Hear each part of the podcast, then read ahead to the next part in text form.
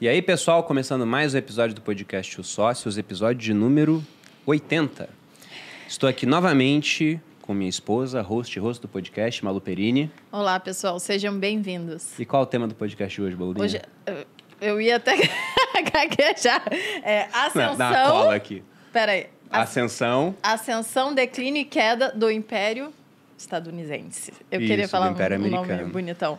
É, vamos tentar falar um pouco sobre isso. Acho que vai ser bem legal. Pois é, a gente se baseou aqui no título, até por sugestão do Rock. Ele falou: Poxa, o título, a gente estava como independência americana para aproveitar o 4 de julho, que foi agora, para falar sobre a história dos Estados Unidos. Mas o foco aqui não é só a história dos Estados Unidos, é entender como que um país que surgiu há cinco séculos, né, pegando do início da colonização, chegou a se tornar a maior potência mundial, a sua ascensão, e entender também o que está acontecendo agora no seu declínio e uma possível queda.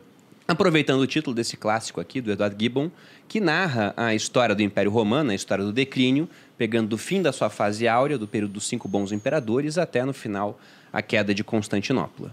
E para isso, trouxemos aqui dois convidados de peso, estão no podcast pela segunda e terceira vez. Terceira vez, vocês já sabem, né, que acontece na terceira vez.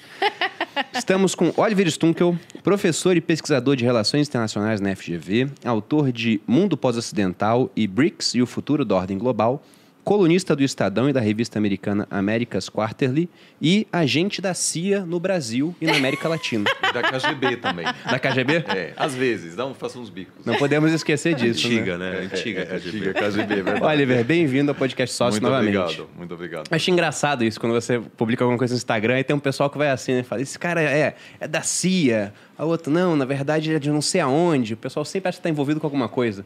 É, eu acho que tem um pouco a ver com, com, com, talvez a polarização, etc. Né? Sempre, hoje em dia, as pessoas pensam que tem algum, al- algo atrás Algo desse argumento. trás, em vez de, de olhar o, o argumento, né, tem um pouco isso. Mas, em geral, é, é na brincadeira também. Né? Então, eu, eu acho que Tomara. continuo assim, gostando de, de participar dessa discussão.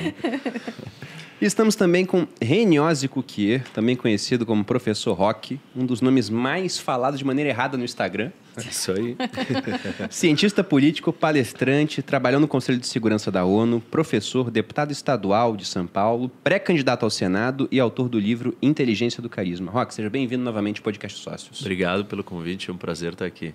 E eu, diferente último- do Oliver, é, sou incluído Mossad na brincadeira. Mossad? É, isso, é. Por que o Mossad? Você é judeu? Sou. Ah, então faz sentido. Não pode ser só CIA ou FSB, tem, tem um Mossad junto. Então estamos com dois agentes aqui, amor. Acho chique. Acho importante também a gente ter, fazer, incluir, né? E no último podcast que a gente gravou, foi um dos episódios mais vistos da história dos sócios e do ano foi o mais visto. E por um motivo muito ruim, no final das contas, a gente gravou falando sobre o possível conflito entre Rússia e Ucrânia. E até no final. Meio que chamaram a gente de doido, né? Vocês É, na época foi, tal, porque a gente deixou claro que, olha, há muita chance de acontecer. E várias pessoas falavam que não, não vai dar nada, no final das contas, é só um blefe, não sei o quê. E aconteceu. E até por conta disso, a gente acabou publicando dias antes de acontecer o podcast, ele explodiu, ele foi muito visto, foi um, um ótimo episódio. Você falou que era da guerra? Sim, da guerra, Ah, do tá. conflito entre Rússia e Ucrânia. Inclusive, o conflito ele continua acontecendo, né? infelizmente. Talvez tenha que gravar até mais episódios sobre isso depois. E na vibe desse episódio, quando a gente pensa em declínio e queda do Império Americano, potencialmente isso vai acontecer com conflito no futuro. É muito difícil a potência abrir mão do seu poder, a não ser que ela seja vencida em uma guerra. Mas antes de chegar nessa possível conjuntura futura, eu queria que a gente falasse um pouco sobre como que esse país que veio do nada, que teve um início até em termos de, de descobrimento e de colonização similar ao brasileiro, acabou tomando uma rota tão diferente. Na opinião de vocês, qual foi o grande diferencial americano, ou os diferenciais, que levaram os Estados Unidos a se tornarem a potência que eles são hoje? Bom, Diga aí, você começa e depois eu complemento. eu vou, eu vou começar sobre as coisas básicas com o meu enfoque da geografia. Então, quero trazer a geopolítica, mas tenho que fazer uma ressalva que não é o único fator. E quando eu falo de geopolítica, é óbvio que existem os fatores institucionais, os fatores culturais, os fatores da colonização, os fatores religiosos. Tem uma série de outras forças que fazem uma nação ser o que ela é. Mas eu trago a ênfase da geografia porque eu acho que é uma ênfase ou uma perspectiva esquecida E, e aí a diferença, como você colocou aí, acho interessante até essa maneira que você colocou, Bruno, de comparar com o Brasil. E, aí, e a comparação geográfica do Brasil para os Estados Unidos não, assim, não chegam nem de perto. E, na verdade, do ponto de vista geopolítico, é muito óbvio que os Estados Unidos se tornou quem se tornou. Porque os Estados Unidos têm a melhor combinação geográfica possível, assim, do mundo inteiro. É, dentro da geopolítica, alguns falam que os Estados Unidos é um império inevitável. Hum. Inclusive, não importa quem tivesse ali, que tipo de povo iria dar certo, Será? dado a abundância. Questionável, porque mas. Porque fica tanto perto da Europa como perto do. Porque é uma combinação de coisas: clima, terra, rios navegáveis, hidrovias. É geografia plano, é, terra arável, a maior terra arável contígua do mundo. A maior quantidade de terra não, não explorada no hemisfério norte, que é a zona temperada, que é o lugar mais rico normalmente, onde tem o melhor clima. É, maior, e tudo isso sobreposto à quarta maior bacia hidrográfica do mundo e a maior bacia hidrográfica da América do Norte, ou seja, os Estados Unidos têm a maior quantidade de águas, uhum. rios navegáveis do mundo, sobreposta à maior terra arável do mundo. E é um dos únicos países que tem um acesso bioceânico. E não é qualquer oceano, é simplesmente o Atlântico, que uhum. até 1990 era a maior rota de navegação do mundo comercial. A partir de 90 em diante, o Pacífico se torna. Se a gente olhar para o mapa do mundo e prestar bem atenção, isso é muito curioso você tem um grande continente que tem acesso ao Atlântico e Pacífico. Eurásia, que é a Europa de um lado e a Ásia do outro. E aí nós temos uma réplica pequena disso, que é a América do Norte. E dentro da, da, geopolítica, né, do mesmo jeito que o Mackinder, que é um grande pensador de geopolítica, disse que quem controla o leste europeu controla o Heartland, quem controla o Heartland controla a Ilha Mundo, e quem controla a Ilha Mundo controla o mundo. Nós temos um outro desses, eh, desses conceitos que é, é quem controla é, a América do Norte controla o mundo, porque a América do Norte é o único continente que tem acesso ao Atlântico e o Pacífico. Uhum. E os Estados Unidos é o maior país da América do Norte. É, além dos rios navegáveis, esse rio é o Mississippi, que eu me refiro, que corta os Estados Unidos de ponta a, uma ponta a outra. Você tem um monte de canais. Uhum. É, e você olha para a costa americana, costa leste, você transita ali na Flórida, é, próprio em Miami, você olha os canais ali que você consegue navegar perto de Nova York. Então, a costa inteira dos Estados Unidos ela é cheia de áreas navegáveis. E o meio de transporte mais barato é, é o marítimo. Uhum. Além disso, os Estados Unidos né, e a América do Norte, ela está isolada e protegida porque ela está separada do resto do mundo. Isso é, não é pouca coisa. É, uma guerra civil na história dos Estados Unidos, se você tivesse um vizinhos próximos e grandes como China e Rússia e Europa, sempre tiveram que lidar com vários vizinhos, teriam interferido é, pesadamente na guerra e causariam problemas para os americanos.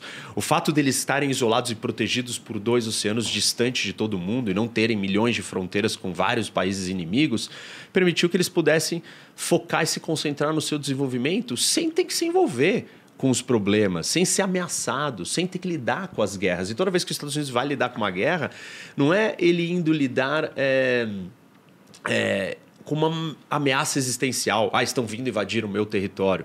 Não, é sempre ele vai lá na guerra dos outros, no uhum. continente alheio, e aquilo não está afetando a vida em Nova York, Tudo em Chicago. A vida segue normal, porque ele está seguro e está protegido. A quantidade de recursos naturais que o país tem. Enfim, você tem uma, uma condição geográfica que coloca os Estados Unidos numa vantagem assim incomparável com o resto do mundo. Isso é muito determinante é, e não é pouca coisa. E assim, posso falar mais disso, cada um desses detalhes.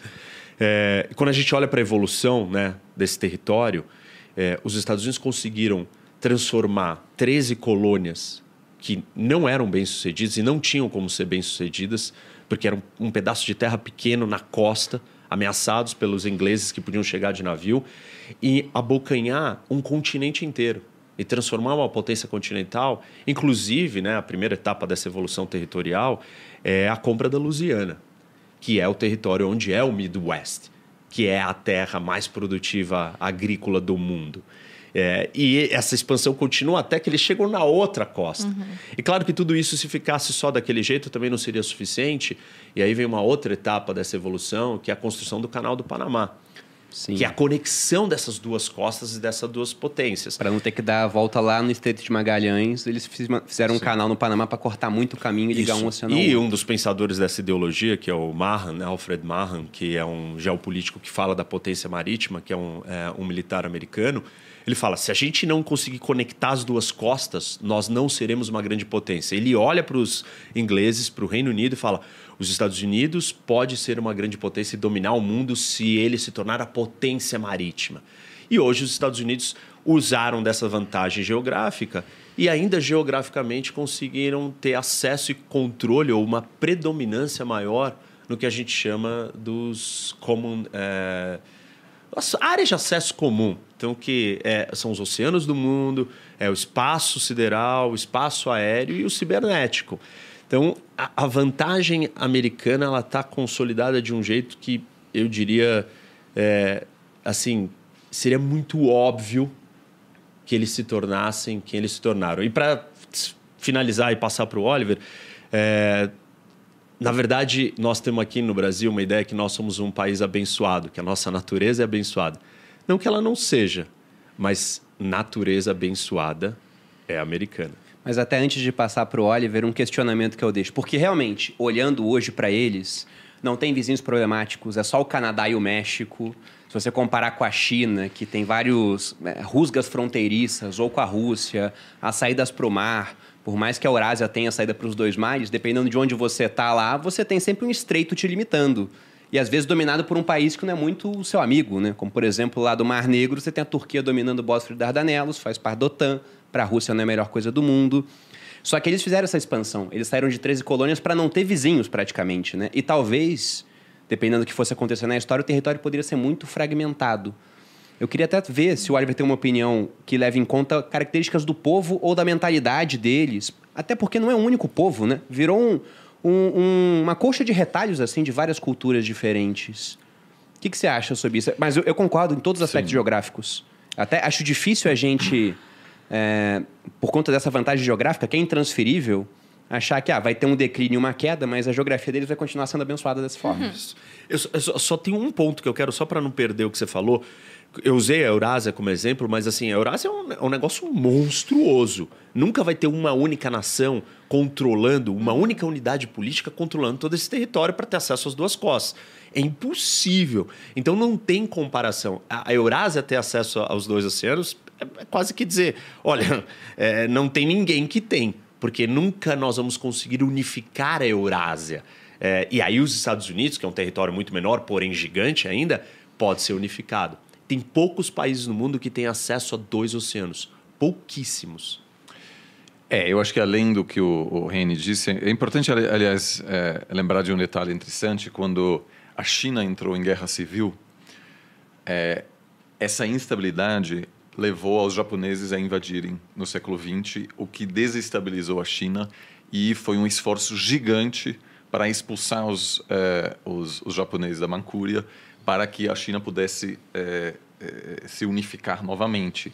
E a ascensão chinesa né, é um processo muito mais difícil do que a ascensão americana, porque logo já ao dar o primeiro passo né, nesse projeto de hegemonia mundial, é, a China se, é, enfrenta uma série de resistências de grandes potências, seja o Japão, seja os Estados Unidos, sejam os Estados Unidos por meio do apoio das alianças que Washington construiu na vizinhança da China. Então, é, de certa maneira, a estratégia americana sempre tem sido atrapalhar a ascensão de outras potências, não na hora de se tornarem potências mundiais, mas já na, na primeira hora. Né? É, não é por acaso que os Estados Unidos optaram por é, derrotar a Alemanha na Primeira Guerra Mundial, derrotar novamente a Alemanha na Segunda Guerra Mundial, porque a percepção americana foi, corretamente, me parece, que a Alemanha poderia se tornar uma ameaça lá na frente, e a Inglaterra não, e a França não. Né? Então, é, obviamente, os Estados Unidos é, utilizaram uma retórica de que. Hum. é, estavam do lado da França e da Inglaterra por causa é, da democracia, mas tinha um, uma, um outro lado. A Alemanha claramente tinha ambições mais amplas. Então, é, os Estados Unidos, nesse sentido, têm uma, uma, um privilégio enorme: a proteção dos dois oceanos. Além disso, vizinhos fracos permitiram que os Estados Unidos é, pudessem pensar sobre um projeto global em um momento em que ainda era um país muito fraco. No final do século XIX, os Estados Unidos tinham uma frota comparável com pequenos países, com a de pequenos países europeus. Né? É, é, 1890, etc. Uma guerra difícil. Os Estados Unidos derrotaram a Espanha na guerra é, é, sobre o domínio de Cuba. E a Espanha, naquela altura, já era também um país mais fragilizado. Então, por muito tempo, os Estados Unidos conseguiram crescer, se consolidar, sem fazer grandes investimentos na área militar. Os Estados Unidos se transformaram na principal potência econômica há um pouco mais de 100 anos atrás. Mas demorou até a metade do século até que os Estados Unidos se, se firmassem como principal potência militar. E como investimentos é, na área militar produzem pouco retorno social, é, tinha aí um privilégio enorme. As grandes guerras que os Estados Unidos é, é, travou, travaram, né? Primeira Guerra Mundial, Segunda... aquilo tudo veio bem depois. Né? Outros países como a Prússia, a França, a Inglaterra ou a própria China tiveram que lutar uma guerra atrás da outra quando ainda eram potências menores. Né? Então isso acho que é realmente aí um, um fator fundamental. O, o, outro aspecto, só complementando, porque realmente o, o Rini trouxe aí um, fez um belíssimo resumo assim dos é, do, do que está atrás da ascensão americana, foi que o século XX, que realmente permitiu que os Estados Unidos pudessem se firmar como grande potência, foi um momento marcado pela briga dos europeus, né? os, todos os projetos é, de dominar toda essa região fracassaram. É, Alexandre o Grande, Genghis Khan, Napoleão, Hitler, ninguém conseguiu né, dominar, realizar aquele sonho de dizer tudo isso é, é, é meu. Então, a fragmentação produziu é, tensões é, permanentes o que obviamente atrapalharam também o, o, o desenvolvimento dessas regiões e acabaram é, com que nenhum líder europeu pudesse ter um pensamento verdadeiramente global nesse sentido. Né? Porque sempre havia é, alguém querendo, obviamente, evitar que pudesse haver um, um, uma hegemonia europeia. E a Ásia começou a entrar em declínio por uma série de fatores é, que, para mim, é algo fascinante, porque a Ásia dominou o cenário internacional por muitos séculos. Né? A China era a principal potência por muito, ela só está buscando retomar esse espaço agora. É, mas tomou uma série de, de decisões erradas. Uma delas é a grande aposta, não na questão marítima, mas aposta em controlar é, mais terreno na Ásia e, e, abdicar qualquer ambição, encerrar qualquer ambição de dominar os mares. Né? A China é, se fechou é, tinha um sistema político pouco aberto para inovação tecnológica, então acabou ficando para trás. Me parece que num, numa história alternativa, a China se abrindo mais, democratizando, havia tentativas né, de democratizar o país. Tem uma belíssima história é, de, de vários jornalistas chineses visitando os Estados Unidos, uma espécie de Tocqueville chinês. Né? Tocqueville francês que visitou os Estados Unidos e ficou maravilhado. E vários chineses também visitaram e trouxeram de volta, levaram de volta para a China várias ideias sobre como abrir a, a, a, sociedade chinesa, como integrar novas, novas Na época tecnologias. do mal já isso aí ou não? Isso não, isso foi ainda é, é, é, na, no final do século... Né? É, bom, ao longo de séculos, mas ao longo do século XIX e na primeira parte do século XX, quando havia tentativas, a, a China chegou a organizar uma eleição democrática. O vencedor foi morto depois, pegando o trem para Pequim para assumir o poder. E aí começou a guerra civil. Então, só para dizer, os Estados Unidos também tiveram sorte. Se aproveitaram de um momento de, de bagunça, de certa maneira, uhum. sobretudo na Ásia. É, a economia americana, certamente, como as várias outras economias europeias, se aproveitaram da escravidão, mão de obra uhum. é, muito barata, né, que, é, que, que, trouxeram é, da, da África, acesso fácil a recursos, né? o, o carvão que sempre foi um problema chinês, que, que é, as, as, o carvão estava longe dos grandes centros urbanos. É, mas aí também, obviamente, é, me parece a liderança e inteligência de uma série de, de pessoas que conseguiram é, é, é articular uma Constituição que, apesar de hoje, a gente vai falar um pouco disso, eu acho que hoje a Constituição americana atrapalha os Estados Unidos. Uhum. Ela é engessada e tem um, uma coisa quase sagrada, né? É, só tiveram uma, que é uma coisa fascinante. Você olha a grande maioria dos outros países refizeram a sua Magna Carta, a sua, a sua Constituição várias vezes. O que às vezes é bom, é, no caso americano, eu acho que hoje parte da explicação pelo, pelo drama interno, a polarização destrutiva, etc., é porque esse documento foi escrito há muitos anos, séculos atrás e não se adequa mais à nova realidade, Eles porque era um país menor. demais. Mas, ao mesmo tempo, produziu uma estabilidade inédita uhum. na história humana. Aquele país nunca teve um golpe de Estado. Exatamente. Ao né? longo de séculos. É uma coisa Quase inacreditável. Igual Não, inacreditável. Né? Ou seja, é, é, isso é algo que eu acho que, é, é até para quem vem da Europa, a Europa viveu todo tipo de, de turbulência, guerra civil, guerra não sei o quê, aí outro sistema. A Alemanha, por exemplo, né, Berlim foi capital de vários países, porque aí rompeu, mudou fronteira.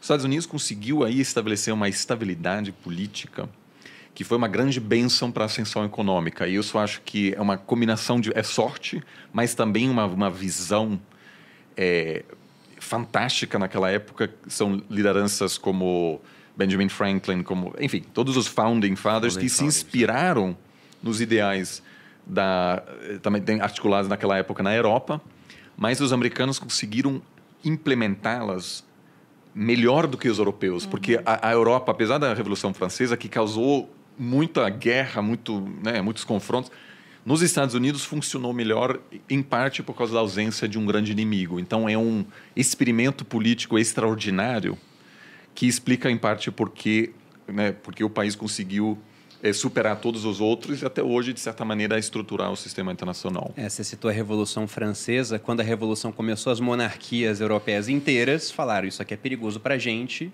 E a França fez todo mundo. Aí veio Napoleão.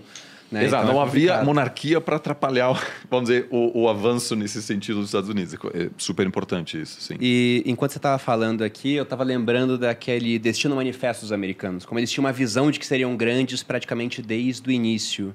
E tem uma gestora chamada Dália, Dália Capital, se eu não me engano é o nome deles, que eles têm uma tese muito interessante. Eles defendem muito investimento no mercado americano porque eles falam, olha, se a gente for analisar quatro aspectos, a gente vê como os Estados Unidos eles realmente se destacam frente a outros países do mundo. Um deles é o geográfico, que como a gente viu, essas vantagens não são transferíveis, não tem como um outro país agora falar, então vamos criar a maior rede de rios navegáveis do mundo. Uhum. Não dá para fazer esse tipo de coisa, saída para dois mares. É, o pessoal tá falando aqui que o México tem saída para os dois mares. Tem. Mas, mas, mas, mas é aí a gente vai isso, chegar né? a, até nessa importância que eu vejo de instituições. Sim. Pelo seguinte, você tem a questão geográfica. Os Estados Unidos, muito bem. Outros países também têm Sim. uma geografia muito boa. Não tão boa quanto a deles, eu concordo com a, uhum. opinião do Rene. Mas não é a única coisa. Depois eles falam sobre tecnologia e eles são polo tecnológico, mas tecnologia é copiável hoje em dia, cada vez mais fácil você consegue copiar a tecnologia de um lugar, então vantagens tecnológicas não costumam durar mais tanto quanto lá atrás.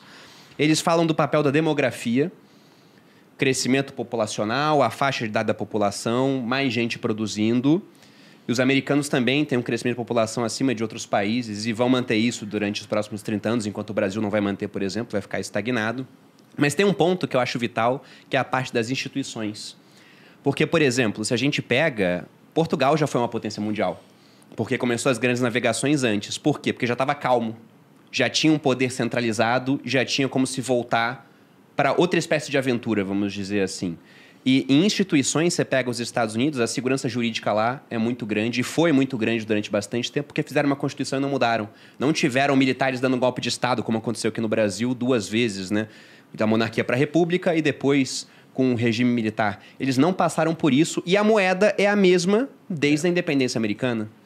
Então, isso também, toda essa segurança jurídica auxiliou os Estados Unidos a, a conseguirem um feito que foi competir contra países que tinham muito mais acúmulo de capital, já tinha gente investindo nos países há muito mais tempo, eles conseguiram que outras pessoas levassem capital para lá e, e crescer pra caramba no final das contas. Vocês concordam com essa parte da segurança jurídica, das instituições?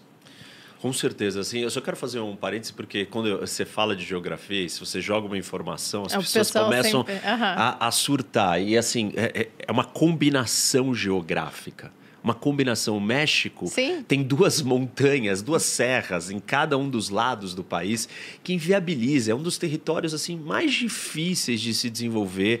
É, tem um clima ruim, tem um solo ruim.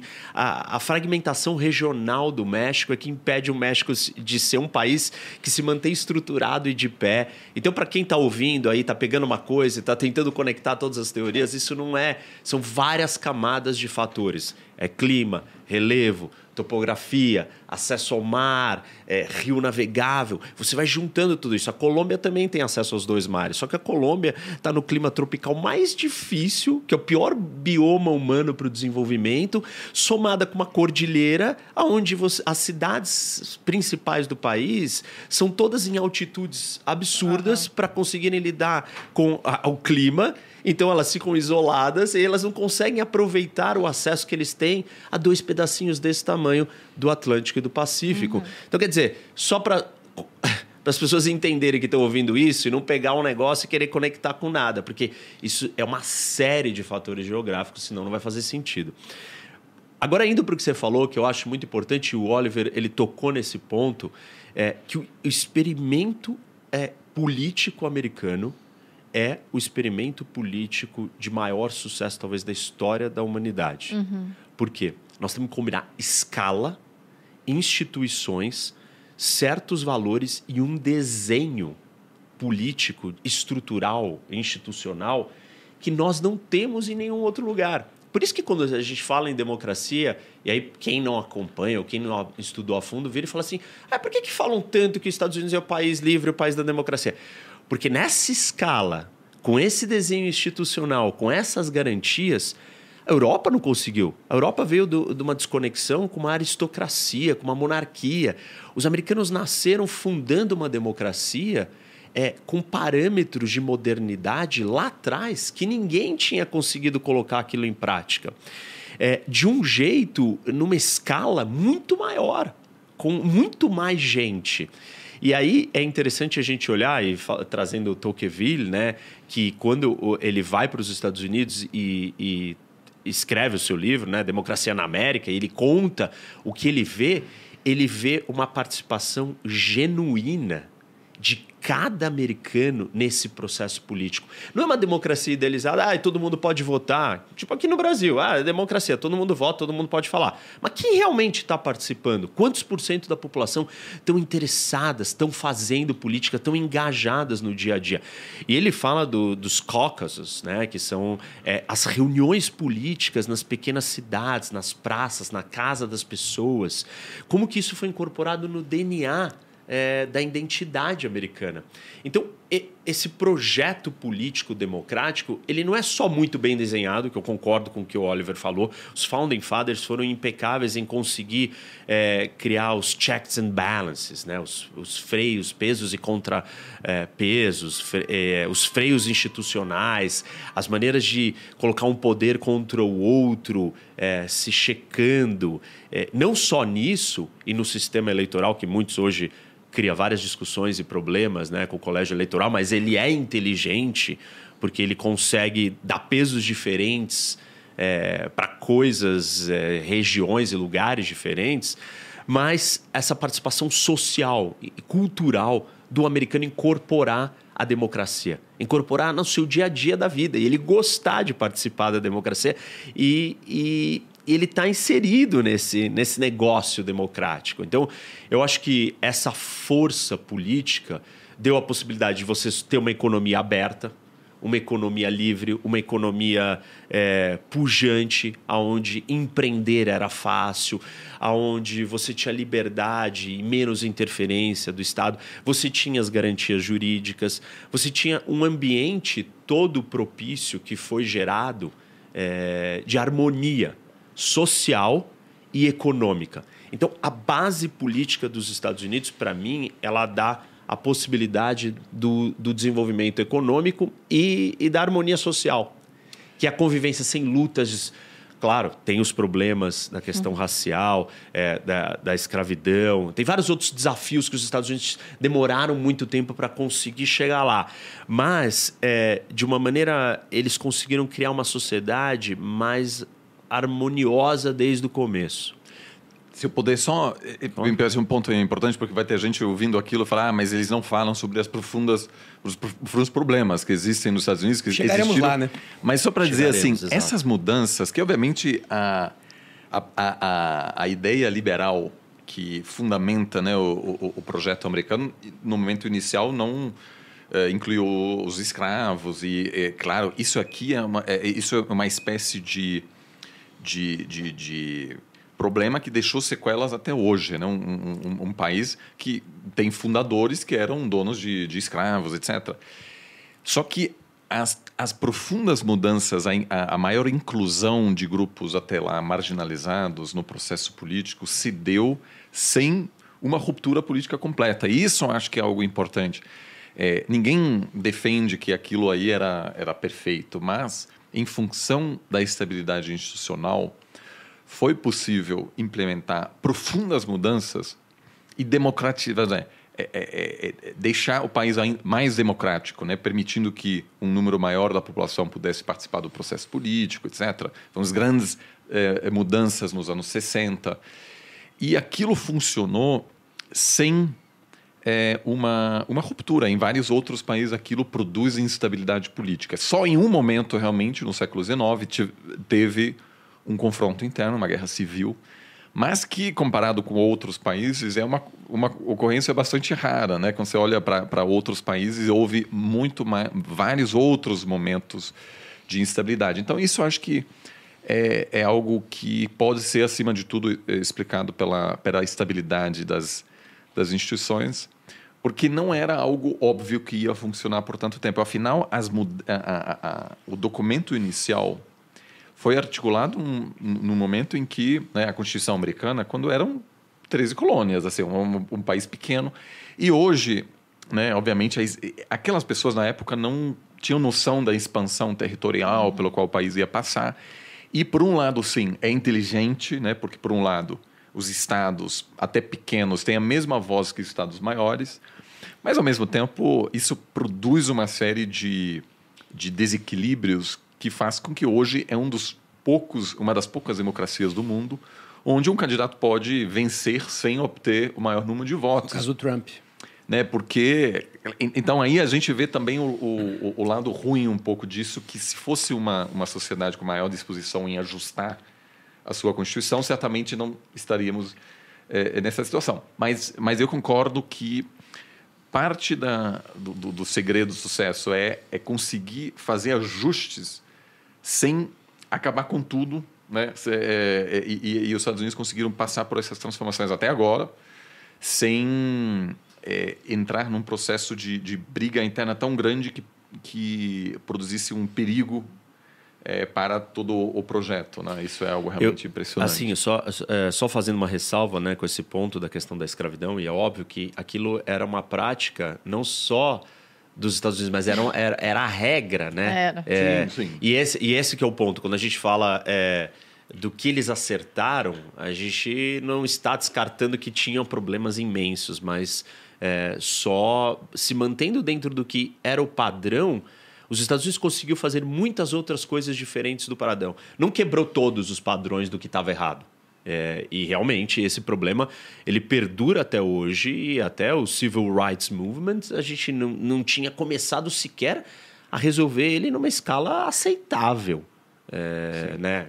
Enquanto sem o Civil Rights, sem o movimento de direitos civis, você não tinha nem, é, nem a lei garantindo a igualdade entre essa parcela da população né, é, e o resto. Então, claro que é um problema gigantesco, mas dado, por exemplo, o Brasil é, e a maneira como a democracia foi implementada aqui, nós não tivemos sequer avanços em nenhuma das outras áreas é, sim, que deveríamos sim. ter tido, como eles conseguiram. Então, concordo. mas eu, eu, eu concordo com o que É, que é importante a gente ressaltar, porque senão parece que a gente está falando. Mas é óbvio que nós estamos falando dos pontos principais Sim. aqui. E também Positivos, olhar né? com os olhos de hoje para o passado, você vai achar uma série de coisas erradas no final Sim. das contas. Você tem que entender o contexto daquela época. E até voltando mais no tempo, a escravidão é um problema muito mais antigo do que se a gente for pegar somente século XVIII e XIX. O Império Romano ele foi feito à base de Da mão de obra escrava. Então os romanos escravizaram meio mundo, grego escravizava outros povos gregos, os persas também pegou o grego para escravizar e vice-versa. O pessoal do norte da África estra- escravizava o europeu também. E depois, mais recentemente, teve a questão da escravidão é, do pessoal trazido da África. E, inclusive, nos Estados Unidos, eu vejo uma sociedade, e eu vi isso na prática, mais dividida do que a nossa por esse ponto. E eu acho até interessante eles terem conseguido manter essa estabilidade durante muito tempo. Porque eu fiz um intercâmbio lá, quando eu era militar. Eu fui para a Academia Militar de West Point, que os primeiros de turma vão para lá, passam dois meses. E aí, no Exército Brasileiro, tem o mito do americano bundão, né? O pessoal fala assim, não, americano é tudo bundão. Os caras só têm tecnologia. E eu vi que não. Eu vi na prática que eles têm muita tecnologia, muitos recursos, são muito bons de planejamento, parte logística, mas tinha uns caras lá fora de série também. E quando a gente Como estava em lá... todo lugar, né? Como todo lugar, sim. É Que porque ano o- você você teve lá? eu fui lá, era 2009. 2009. Isso. Interessante. E o que acontecia também, pra gente ter esse mito do americano bundão, é que os Estados Unidos, quando eles abrem intercâmbio, é pro mundo todo. E aí os primeiros de turma escolhem pra onde vão. Então vão a gente, Brasil. os primeiros do Brasil querem ir pra lá. O primeiro dos Estados Unidos não quer vir pro Brasil. O cara quer ir pra Alemanha, o cara quer ir pro Japão. Aí quem vem pro Brasil são os últimos. E desses últimos, quando vem pra cá, o cara pode ir pra PUC, o cara pode ir pro ITA, pro IME, né, Institutos Militares de Engenharia. Claro, e aí E aí tem a AMAN. Sim. E a AMAN tem uma fama muito ruim que ele falar, você vai ralar muito, porque os caras eles são muito broncos e não têm tecnologia. Então quem vem pra AMAN é o cara que tá obrigado a vir. Então nunca é o melhor do que eles têm para nos oferecer. Então a gente ficava, né, olhava aquela evidência, achava que era o todo e tinha esse mito. Mas o ponto é que a gente era liberado para sair. Eu fui para Nova York várias vezes e eu ia numa boate muito bacana lá. Eu ia toda sexta-feira. E era muito bom, era muito bom. Era um lugar bem cosmopolita, assim. Era uma época triste da minha vida, na verdade, no final das contas. Muito vazia, bolurinho. Mas tinha isso. Vou nem E aí teve um dia- vou nem comentar. Mas o interessante era isso. Teve um dia que a gente foi liberado um dia antes. Eu fui na quinta, naquela boate. E na quinta, era um dia que, quando eu cheguei lá, eu era, eu e um amigo meu, as únicas pessoas brancas que estavam lá. Então, era um dia, não tinha nenhuma proibição de, ah, só pode vir quem é negro ou não entra branco. Mas a gente, na hora que entrou, eu branco e ele louro de olho azul, a gente foi muito hostilizado lá dentro.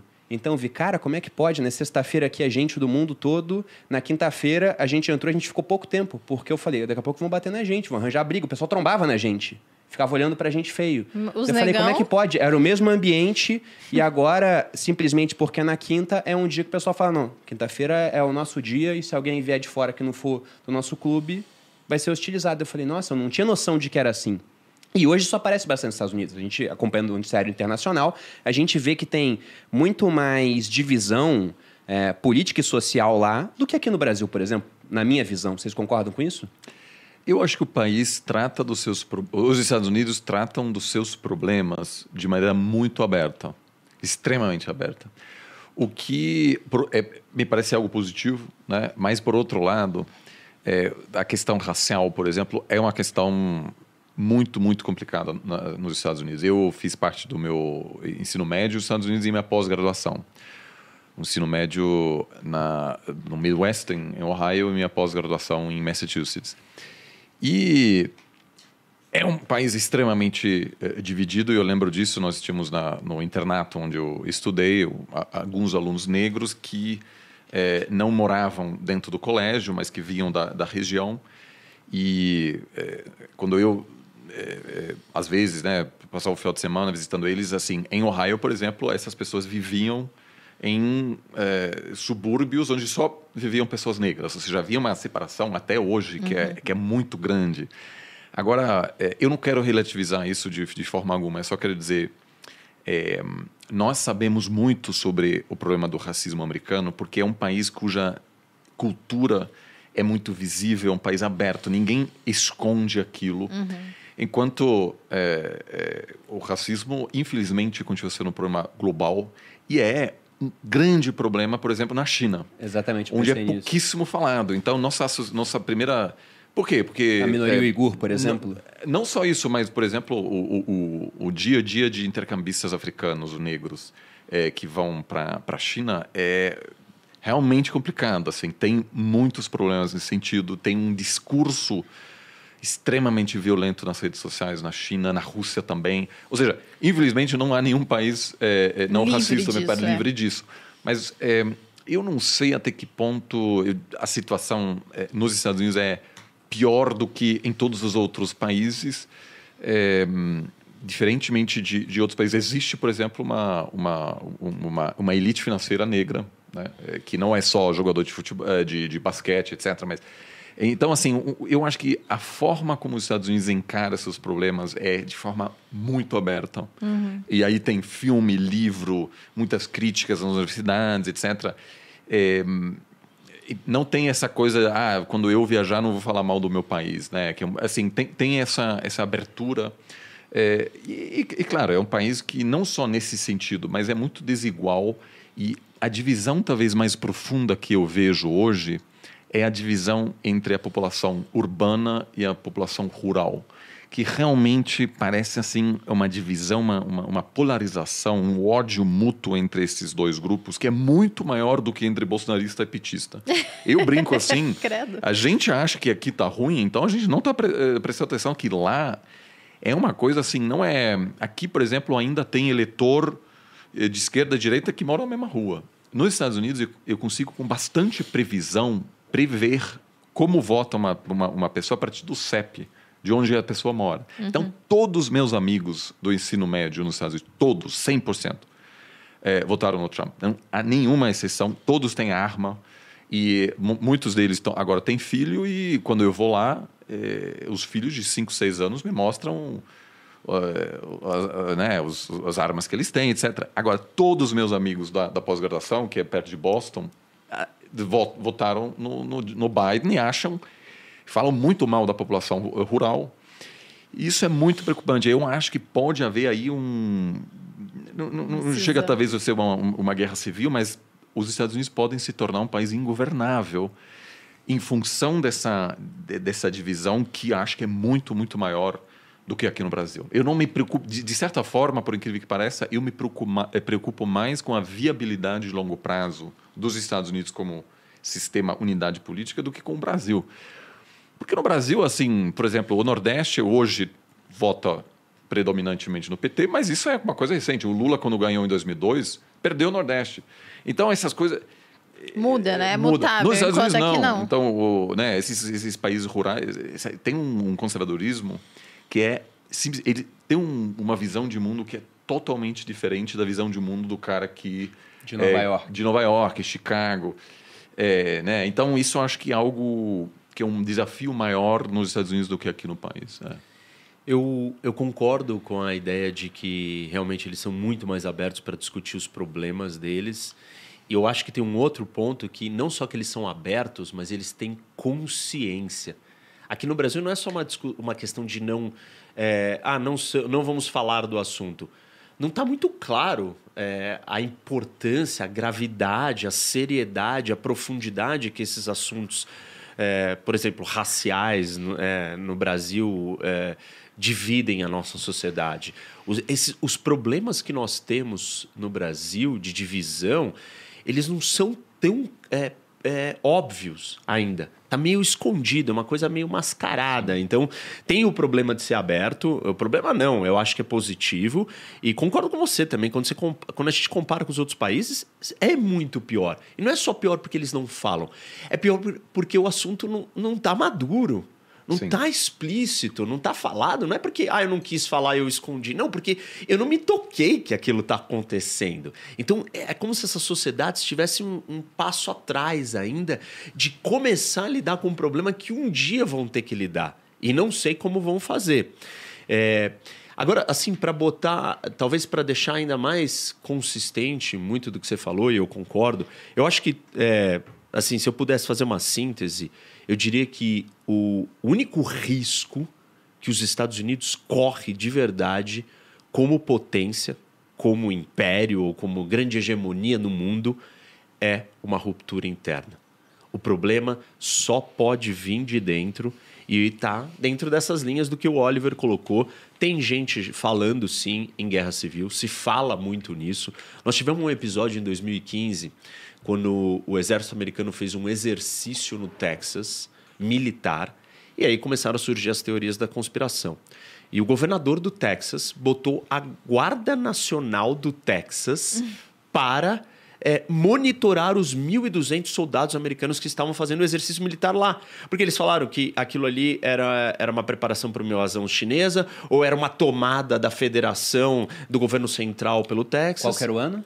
2015, 2015, antes do Trump ganhar. E ali já mostra essa ruptura que o Oliver trouxe. E eu, eu vou além, né? É claro que talvez uma das melhores maneiras da gente identificar ou é, exemplificar essa ruptura é a divisão entre a área urbana e a rural. Mas eu acho que essa divisão ela transcende só é, essas linhas e ela está muito mais numa ruptura política, ideológica, polarizada que ela se apresenta dentro das faculdades, ela se apresenta na questão do campo com as cidades, ela se apresenta entre democrata e republicano, ela se apresenta nos negócios, ela se apresenta em tudo. Então a sociedade americana levou a situação da polarização política para absolutamente tudo que você pode imaginar. Isso é muito perigoso, muito sério. Tem gente escrevendo, a, a Bárbara Walter tem um livro que é, é, é How Civil Wars Start, e que fala muito dessa possibilidade. Eu acho que aí mora o perigo para os Estados Unidos de verdade. Se realmente nós, se os americanos não conseguirem achar uma maneira é, de viver em conjunto, unificados, e aí eu, eu trago como maior fator para isso as redes sociais, principalmente a partir de 2013. E, e assim, quando, quando as redes sociais elas incluem o compartilhar e o like e criam algoritmos aonde ele privilegia é, a viralização uhum. e o que viraliza mais é aquilo que mexe com a raiva, com, é com a ira. Aí, aí nós temos um problema muito grave e os Estados Unidos se torna uma grande torre de Babel que está respingando no mundo inteiro. E eu concordo muito com o que o Oliver falou, acho extremamente importante. É, só que, para mim, assim, o problema não é só, ah, eu não me preocupo tanto com o Brasil se isso vai chegar aqui ou não, mas eu acho que se isso chegar nesse ponto nos Estados Unidos, Pode, significa que, que o mundo estará em apuros num nível jamais visto, porque a estrutura institucional para absorver esse tipo de ruptura, de polarização que os americanos têm, é muito melhor, melhor do, do, que, que todo o resto. Uhum. Sim, é que, nós estamos atrasados.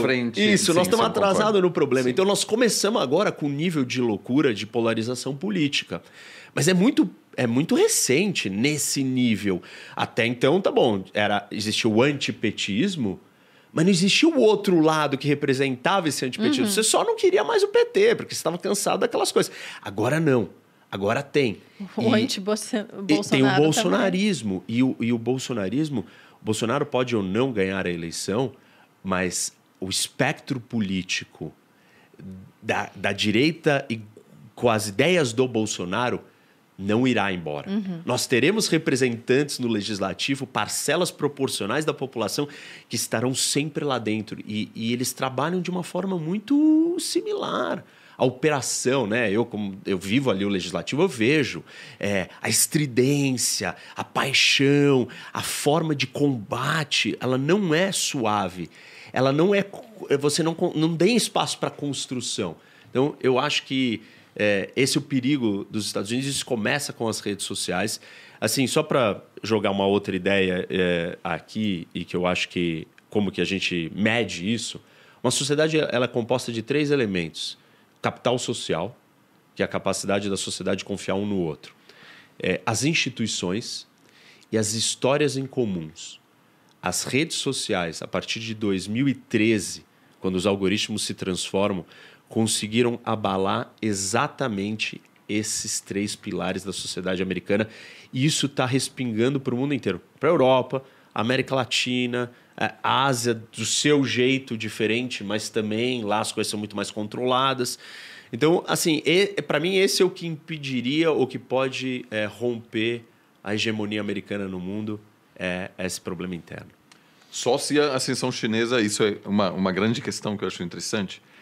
O que segurou, em parte, a polarização extrema também foi o embate ideológico contra Um o inimigo comunismo. externo. Isso, existia um inimigo externo. Mas aí, tem, tem Tem um... uma história em comum. É, era isso que eu ia Então, mas dizer. aí tem um o problema. pra lutar contra Mas, alguém aí- fora. mas aí nós Mas temos um é, eu ia problema. dizer isso, eles são os Estados Unidos, e aí eles são bem diferentes dos estados, mas eles, eles, eu acho que o que une eles é essa paixão pelo todo. Eles têm uma coisa de nacionalismo muito forte lá. Tem. O inimigo externo ajuda isso, a Isso. manter vivo. Só que hoje nós estamos assistindo uma coisa que a gente nunca assistiu.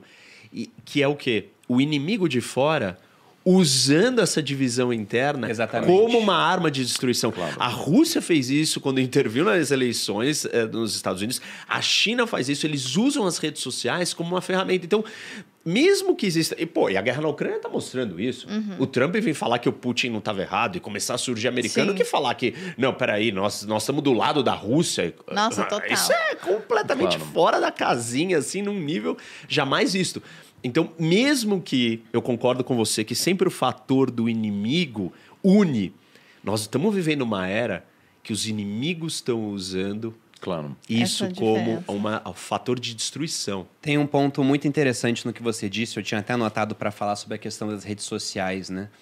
Porque se a gente for pensar antigamente, na hora de ter uma história em comum, quando não existia esse mundo de redes sociais que possibilita que as pessoas se conectem diretamente, as histórias em comum eram contadas pela televisão. Então você tinha um canal passando a informação em massa para as pessoas. Que era uma história. E Uma o- história. Isso. E livros E não tinha réplica, sim, era claro. aquilo. Eu não tinha Sim. 100, 500 milhões de histórias. E cada um agora sua você. Mas o livro é um mais monte- difícil, né? Pouca gente lê. A, TV tava lá, né? Antes era mais, mas além da televisão tinha os principais livros na escola, etc. Sim. Que com- com- criam um passado Exatamente. místico, assim, Você tinha né, uma base comum para essas pessoas. Hoje, com rede social, todo mundo consegue colocar o seu discurso, por mais heterodoxo que seja, você vai achar pessoas que vão concordar com aquilo, a um ponto de começar a discordar um grupo do outro, e como aquela pessoa vai começar a seguir só quem tem o mesmo discurso dela, ela se fecha numa bolha, e daqui a pouco uma bolha não fala com a outra. E você citou o ponto da Rússia. Quando estourou o conflito entre Rússia e Ucrânia, aí começaram a surgir vídeos dos filósofos que inspiraram a visão de império do Putin, aí vieram alguns nomes a, a público, e um desses nomes era do Dugin. E aí eu peguei um vídeo que falava de um trecho interessante de como eles usam a democracia para fragilizar os países democráticos. Eles falam, olha, toda democracia tem problemas, né? Tem grupos que discordam um do outro, então o que você faz? Você pega esse pequeno racha da sociedade e aumenta. Você começa a patrocinar grupos que vão aumentar esse racha, essa divisão, até que uma hora eles estão numa briga interna e já não conseguem mais lutar contra quem é de fora. Claro. E aí, já entrando no livro do Ray Dalio, esse aqui, Princípios para a Ordem Mundial e Transformação, eu não li o livro ainda, né? Aí virou um Ah. podcast sobre o livro que a gente não leu. De novo isso, amor. A gente tá, eu, eu tá já virando vi, tradição. é porque Ah. o livro é grande, eu comprei há pouco tempo, mas eu já vi Já o vídeo dele melhores. de 50 minutos sobre o livro. E o que ele fala é que isso que a gente está vendo agora com os Estados Unidos, se a gente realmente observar um declínio, uma queda, pode não ser agora, pode ser mais para frente, mas já aconteceu antes. É que geralmente as pessoas não veem porque não costuma acontecer durante o, o ciclo de vida da maior parte das pessoas. Né? A gente vê os Estados Unidos, por exemplo, com, um- como um país muito estável, e isso já é raro. Você pensa num americano que nasceu no começo do século XX e morreu no final do século XX, ele viveu uma, da- uma república democrática durante todo esse período, mesmo com das guerras mundiais. Você pensa no alemão, o cara nasceu no Império, depois ele estava no início da juventude na República de Weimar, depois veio o nazismo, aí depois uma Alemanha dividida, então as coisas foram mudando, virou uma União Europeia. Para o americano, não. E ele fala que, poxa, com essa estabilidade eles conseguiram assegurar a posição que eles têm no mundo, só que as coisas mudam. Os Estados Unidos não foram a potência que eles são hoje desde sempre. Eles passaram os ingleses. E antes dos ingleses, que também não foram potência para sempre, você tinha os holandeses. E antes eram os espanhóis. E você tem essas transformações acontecendo de tempos em tempos. E ele coloca três fatores que propiciam essa queda, né, um declínio da potência vigente. Um deles é o excesso de dívidas, e os Estados Unidos são uma economia deficitária hoje. Eles consomem muito mais do que produzem, são extremamente endividados, muito mais do que o Brasil, por exemplo, hoje. Talvez até por conta da dinâmica da moeda deles, para que eles possam Exato. fornecer a moeda para o mundo, eles têm que ser deficitários. O outro ponto são as lutas internas. Ele fala que países começam a decair quando você começa a ter muitas batalhas internas, chegando ao ponto de serem batalhas realmente, de uma guerra civil. E depois ele coloca a ascensão de uma potência competidora que venha a passar, que seria o caso da China.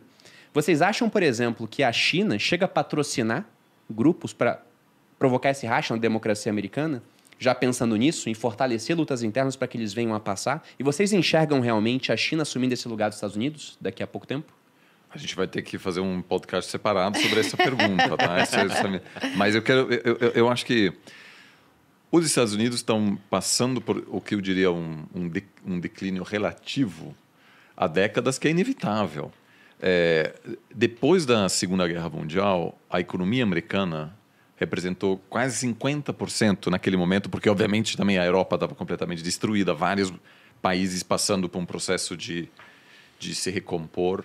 É, então, os Estados Unidos tinham um domínio extraordinário histórico que permitia que o país pudesse articular e implementar um sistema internacional é, inédito, né, com as instituições que a gente conheceu hoje. Né? Outros países participaram desse processo também, mas sem é, o apoio político, independentemente da esquerda ou direita americana, é, nós não teríamos esse sistema hoje. Né? É, os Estados Unidos optou por convidar vários países que derrotou na Segunda Guerra Mundial para dentro desse sistema, como a Alemanha Ocidental, por exemplo.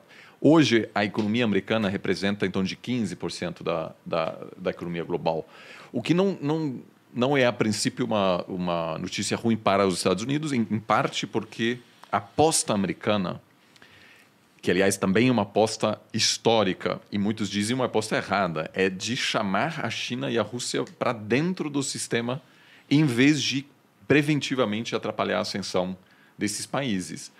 Sem essa aposta liberal do Bill Clinton e de toda a elite americana, que era também consensual entre democratas e republicanos, de que a melhor resposta à ascensão chinesa seria trazer a China para mais perto, né, que é uma coisa que nenhuma potência estabelecida fez na história. Porque sempre foi assim: tem uma potência emergente, vamos dificultar a vida dessa potência. A Alemanha viveu isso em vários momentos, graças a Deus. Né? É, é, mas os Estados Unidos fez o contrário e acabou facilitando também a ascensão é, é, chinesa e isso, esse consenso só começou a ruir no final dos anos Obama, quando é, os, os assessores principais, assessores diziam, cara, a China não deixa o Facebook entrar no, no mercado deles, Google, é, naquela época, o, o, não sei se vocês lembram, o Mark Zuckerberg até né, aprendeu é, chinês, convidou lá os. os né, colocou o livrinho do Xi Jinping na mesa dele, assim, fazendo de tudo para. E aí eles perceberam: não, a China não vai jogar esse jogo com a gente. Eles têm. É, eles sabem que aquilo é temporário e lá na frente vai ter briga e já estão se preparando, excluindo todas as áreas tecnológicas, né, as, as empresas-chave do mercado chinês. E agora mudou tudo. Agora é, é contenção, nova Guerra Fria novo consenso, né? Então, assim, é, eu acho que a China... E é um novo consenso, você acha? Tanto Sim, democratas quanto republicanos já enxergam assim agora. Hoje seria impensável um novo presidente americano dizer, olha, a gente precisa crescer junto, elevar todos os barcos, a China vai se democratizar. Essa ilusão acabou. Ela também nasceu porque no colapso da guerra eh, da, da União Soviética, acho que havia uma confiança excessiva nos Estados Unidos. Eu morei durante essa época nos Estados Unidos.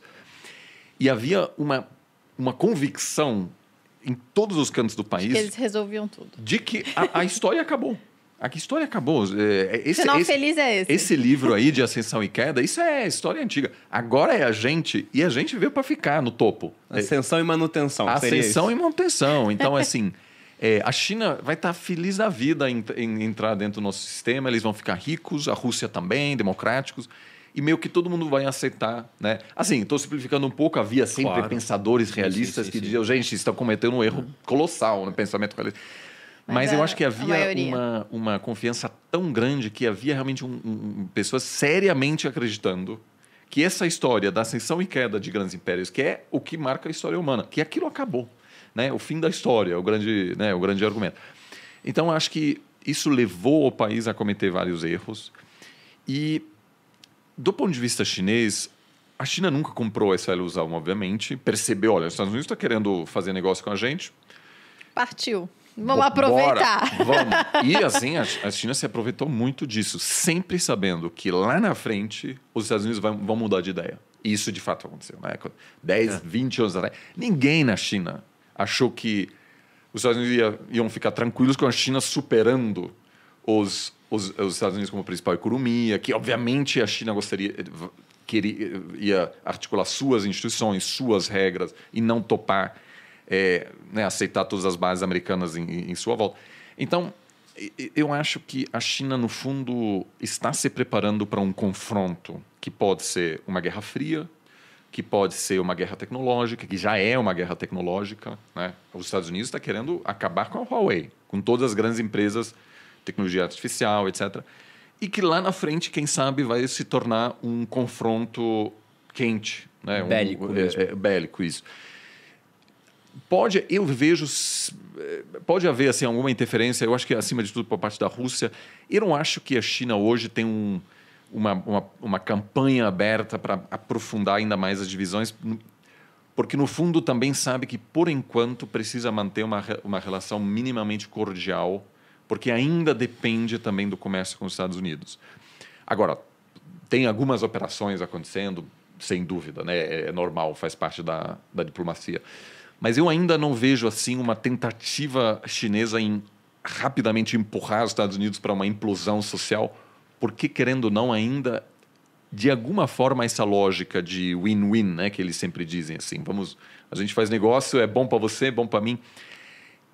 Essa proposta liberal ainda vale de certa maneira, ou seja, um colapso econômico dos Estados Unidos ou político, uma guerra civil americana causaria também uma crise uhum. econômica na China ou seja, essa independência econômica que aos poucos pode chegar, ela ainda não foi alcançada. Então, não acho hoje que a China quer isso, mas a longo prazo. Uma guerra civil americana, obviamente, do ponto de vista long term, aí sim, do ponto de vista estratégico, pode ser interessante para a China, sem dúvida. É, eu, eu discordo com a ideia de que ela não quer ainda. Eu já acho que eles já estão prontos e estão trabalhando e operando para fazer isso acontecer. E, e, a gente sabe disso, que as redes são usadas e, é, e são a ferramenta onde existe a interferência, a criação da divisão.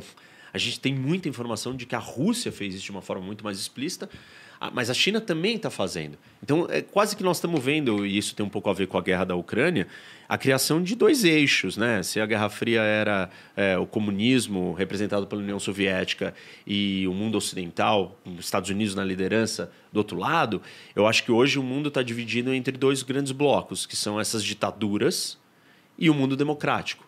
E essas ditaduras estão representadas pela China. A China é a grande cabeça, é o grande líder, é, seguido com a Rússia uhum. junto. E, e, eu acho que a, a China já se sente pronta para ocupar esse espaço. Claro, concordo totalmente que a China vai perder muito e vai estar numa situação econômica não suave se os Estados Unidos ruir no momento de agora. Mas eu acho que a China já, já se sente preparada. E aí eu vou mais longe e vou dizer o seguinte, que e aí depois as pessoas vão falar: imagina, não vai ter guerra. e depois vai ter guerra, e aí vão assistir isso daqui hoje, e o negócio vai acontecer lá depois de um tempão, aí vai ter 10 milhões de views esse, esse podcast. É, só existe um jeito de não ter guerra: a, a China ruir sozinha por dentro. O que, que é ruir sozinha? É, na última era geopolítica, ela acontece do fim da Guerra Fria, ou seja, de 1990, até 2022. Hoje, 2022, com a invasão da Ucrânia, nós entramos numa nova era, que nós não sabemos como vai ser. Mas de, do final da Guerra Fria até hoje, um dos fenômenos que aconteceram nessa era foram, por exemplo, o fim do crescimento japonês e, e, e a ascensão chinesa. E as economias dos dois, apesar das diferenças de tamanho e tal, elas seguem um, um modelo parecido, focado em exportação, é, protecionista. Claro, o Japão é uma democracia, é outra história, mas mesmo assim, é, esse modelo pode chegar a uma exaustão. Potencializado porque na China nós não temos as aberturas econômicas necessárias para o capitalismo triunfar para a economia de mercado continuar sendo inovadora, pujante. É, você vê a história do, dos grandes é, bilionários ou empresários chineses. Somem, desaparece, fica lá. É, qual que é o próximo passo? Ah, vamos prender, vamos desmantelar, vamos pegar para o Estado. Então, é, essa, é, esse terreno ele não é um terreno fértil para esse país continuar organicamente. Claro que é muita gente, centralizada e controlada por uma autoridade única que direciona para onde o país vai. Então, a força disso é inegável, mas não é orgânico, não é natural, não tem a mesma resiliência. E aí, para mim, mora uma possibilidade da China se implodir de dentro. Não nos moldes do que nós estamos falando de uma possível implosão americana de dentro, que é uma polarização, uma ruptura social, mas o modelo econômico chinês de sustentação não continuar sobrevivendo. E aí sim nós teremos revoluções, porque nós temos protesto. O protesto na China é 5 milhões de chineses saiu, isso é vírgula, uma gota num oceano. Só que são 5 milhões de pessoas. 5 milhões de pessoas. O exército chinês não, é desse, não vai segurar 5 milhões de pessoas. Então, assim, existem problemas estruturais na China que me mostram que eles podem é, se desconstruir sozinhos. Se não acontecer isso, aí, para mim, nós teremos guerra quente guerra real, conflito armado entre Estados Unidos e China, inevitável, impossível disso acontecer.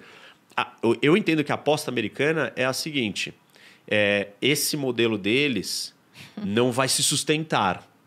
E então eles vão. Vai acontecer o que aconteceu com a União Soviética, vai acontecer o que vai acontecer com o Japão.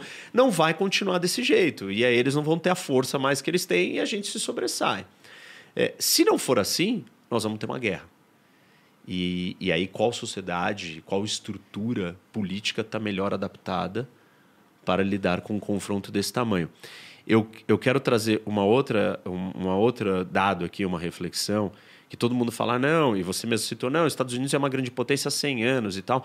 É, mas a hegemonia americana começa com o fim da Guerra Fria. E isso é muito pouco tempo atrás. Uhum. Em termos históricos de claro, império, claro, claro, Estados Unidos é um império bebê. Uhum. Então, as previsões que os Estados Unidos uh, vai ruir, e eu disse como que ele pode, para mim tem um cenário que ele pode mesmo ruir, mas elas, elas são recorrentes, há muito tempo se fala isso. Ah, era o Japão. Ah, não foi o Japão. Ah, eu não sei quem. Não, a União Soviética. Não foi. Os Estados Unidos só é a potência dominante do mundo dos anos 90 em diante. Uhum. Isso não é nada. É, ainda acho que as bases americanas da estrutura de de sociedade, de economia, de inovação, dos campos mais importantes é, econômicos. Por exemplo, exploração espacial. Os Estados Unidos privatizou a operação do espaço. A exploração do espaço privatizada. Ninguém vai conseguir trazer tamanha é, vantagem de custo é, econômica, de inovação para o espaço, se não forem empresas privadas. E assim, a China não vai fazer isso, a Rússia não conseguiu fazer isso, ninguém vai conseguir fazer isso. Ah, pode fazer. Vai criar estatal chinesa do espaço? Vai. Mas não é a mesma coisa do que os americanos conseguem fazer. Então, eu ainda acho que os Estados Unidos está colocado, é, se ele resolver o problema da polarização, porque esse é um problema real, está colocado para se sobressair aos chineses. Eu sou meio cético com a resolução da polarização. Acho que vai ficar cada vez pior. Se alguém me perguntar sobre tendências mundiais, eu vejo uma tendência maior de fragmentação. Por exemplo, sempre que eu vou escrever um texto sobre o futuro, boto lá uns anos à frente para falar do Bitcoin, por exemplo, que eu acredito que vai valer mais no futuro, e vamos entrar na parte da moeda, que eu acho que é um ponto que tem que ser discutido também. Eu escrevo assim, ah, na Catalunha como um país independente. Porque eu vejo a Espanha rachando, eu vejo outros países rachando por conta de divisões internas históricas que podem vir a se acentuar agora. Apesar de que os escoceses eles escolheram permanecer unidos ali, né? William Wallace revirando o túmulo quando viu isso acontecer, mas foi, foi, foi a dinâmica. Só que quanto a essa questão da China, eles conseguiram, de uma outra forma, muito diferente da americana, uma estabilidade.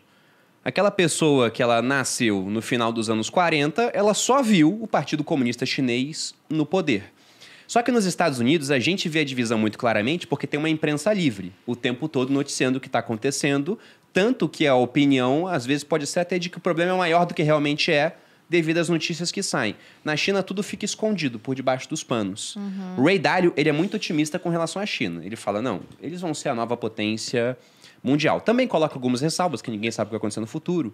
Mas vocês enxergam, por exemplo, uma China daqui a 30 anos sem um partido comunista chinês? É lógico que é difícil, no poder que eu digo, é difícil a gente enxergar isso, porque se eu leio documentos da década de 80, raramente eu acho alguém falando que não, nos anos 90 vai acabar a União Soviética. Todo mundo projetava aquilo que existia para frente, inclusive alguns falavam até dela passando dos Estados Unidos. O que, que vocês acham? Que lá realmente eles estão com a base assegurada ou devido a essa facilidade de botar 5 milhões de pessoas na rua, porque é muita gente, devido a problemas demográficos, uma vez você citou, Oliver, que na China você tem uma população de homens de 30 anos é muito maior do que de mulheres por conta da vão política casar. do filho único, não vão Isso. casar, e é o cara que faz protesto. É o homem de 30 anos solteiro. É, é. Porque ele não casou, ele não tem emprego, ele não, Não- tem nada. é. Não, se eu falar pra Malu, vou protestar, ela fala, vem pra casa, meu filho, vai protestar o quê? é, Aqui não, comigo, isso- usa a rede social pra protestar. É, é, para quem não, não acompanhou, né, o, A o- gente o fez um aborto, podcast a, a política sobre do filho China. único, É.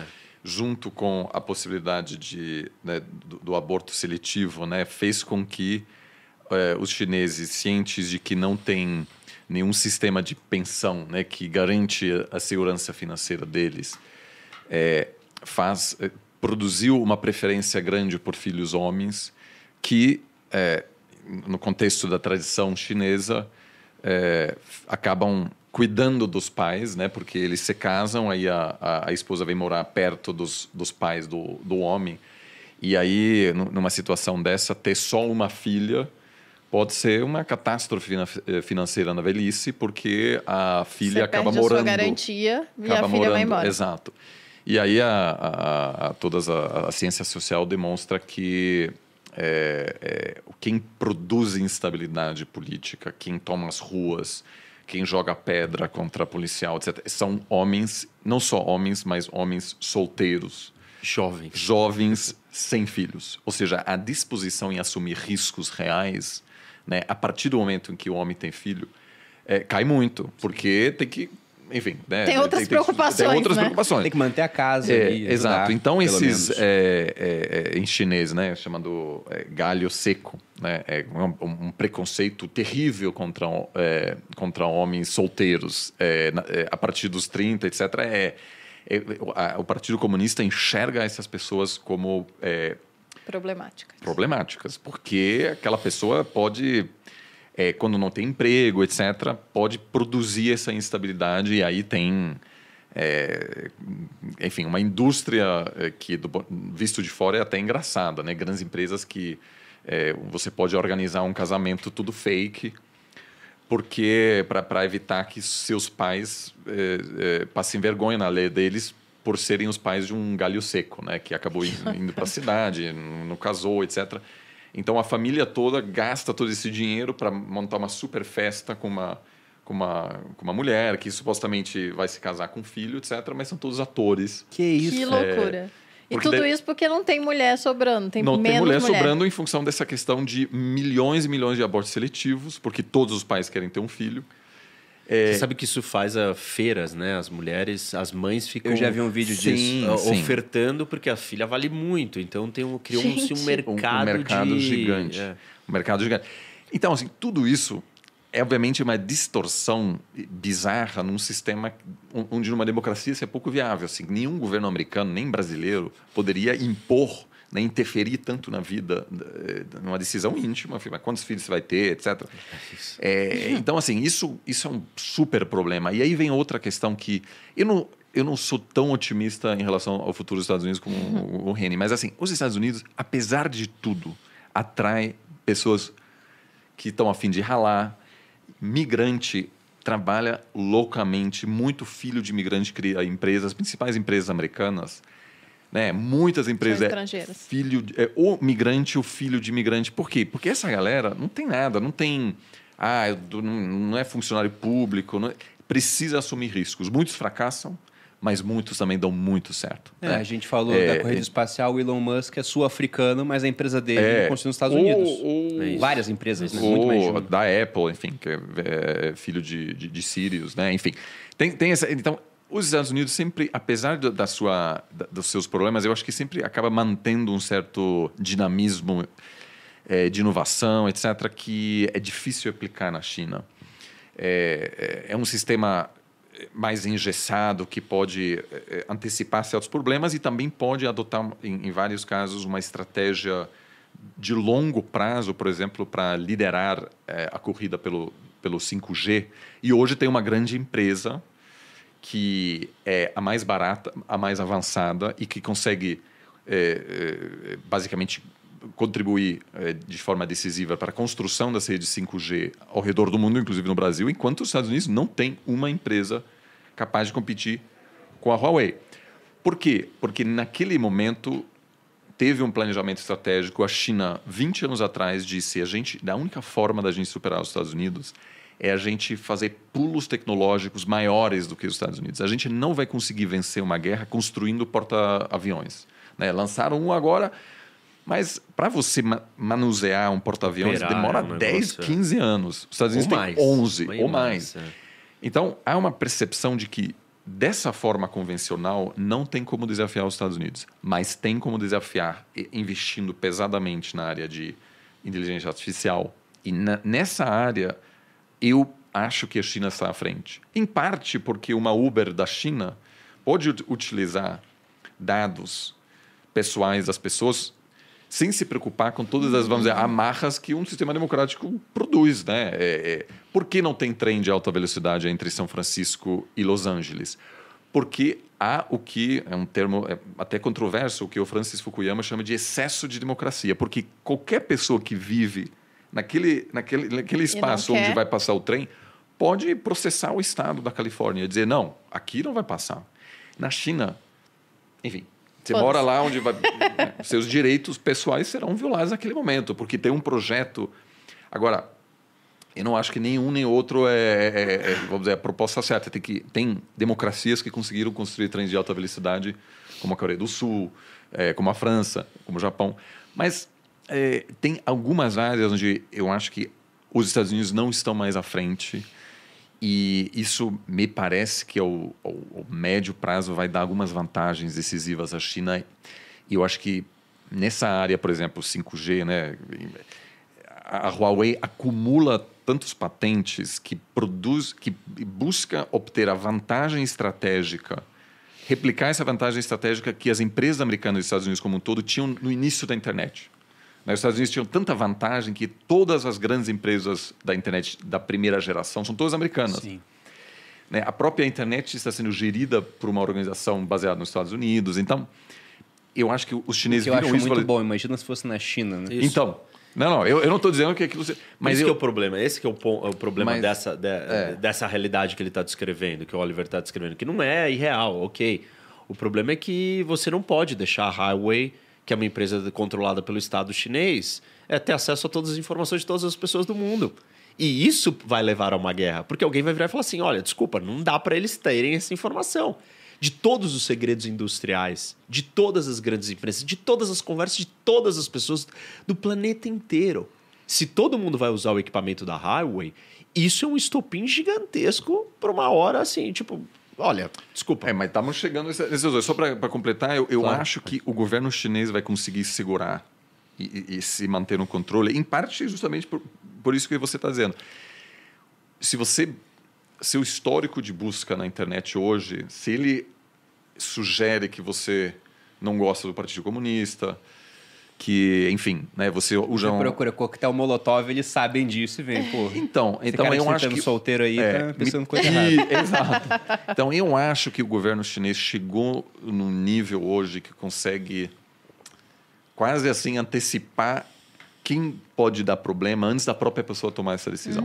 É quase o, o crime pensar lá do Orwell. é. Chegaram nesse nível. Eu acho, me parece que sim, porque é- é- é a inteligência artificial, a mesma inteligência artificial, né, que é muito controversa, que os Estados Unidos utiliza para abater, para assassinar pessoas em várias regiões do mundo, a partir dos movimentos que eles fazem, dizendo, olha, essa pessoa está fazendo certas visitas, compra certos materiais. Eu não sei nada sobre essa pessoa, nem sei quem é. Mas a inteligência artificial, o algoritmo sugere que essa pessoa vai cometer um, um ataque terrorista contra uma base militar americana ao longo do próximo ano. Então, pode haver um ataque. E- e esse sistema hoje na, na China é tão sofisticado que talvez seja uma espécie de tecnoditadura que basicamente é inabalável porque consegue detectar e eliminar ameaças a sua seu controle social antes de qualquer coisa que poda, possa surgir. É o Minority Report do Tom Cruise, então. Eles veem Isso. o crime antes de Um acontecer. pouco, é, acho que sim. Imagina o pesadelo que isso é para o mundo. Assim, é, aí não era uma questão de o que vai acontecer, mas é o que não pode acontecer.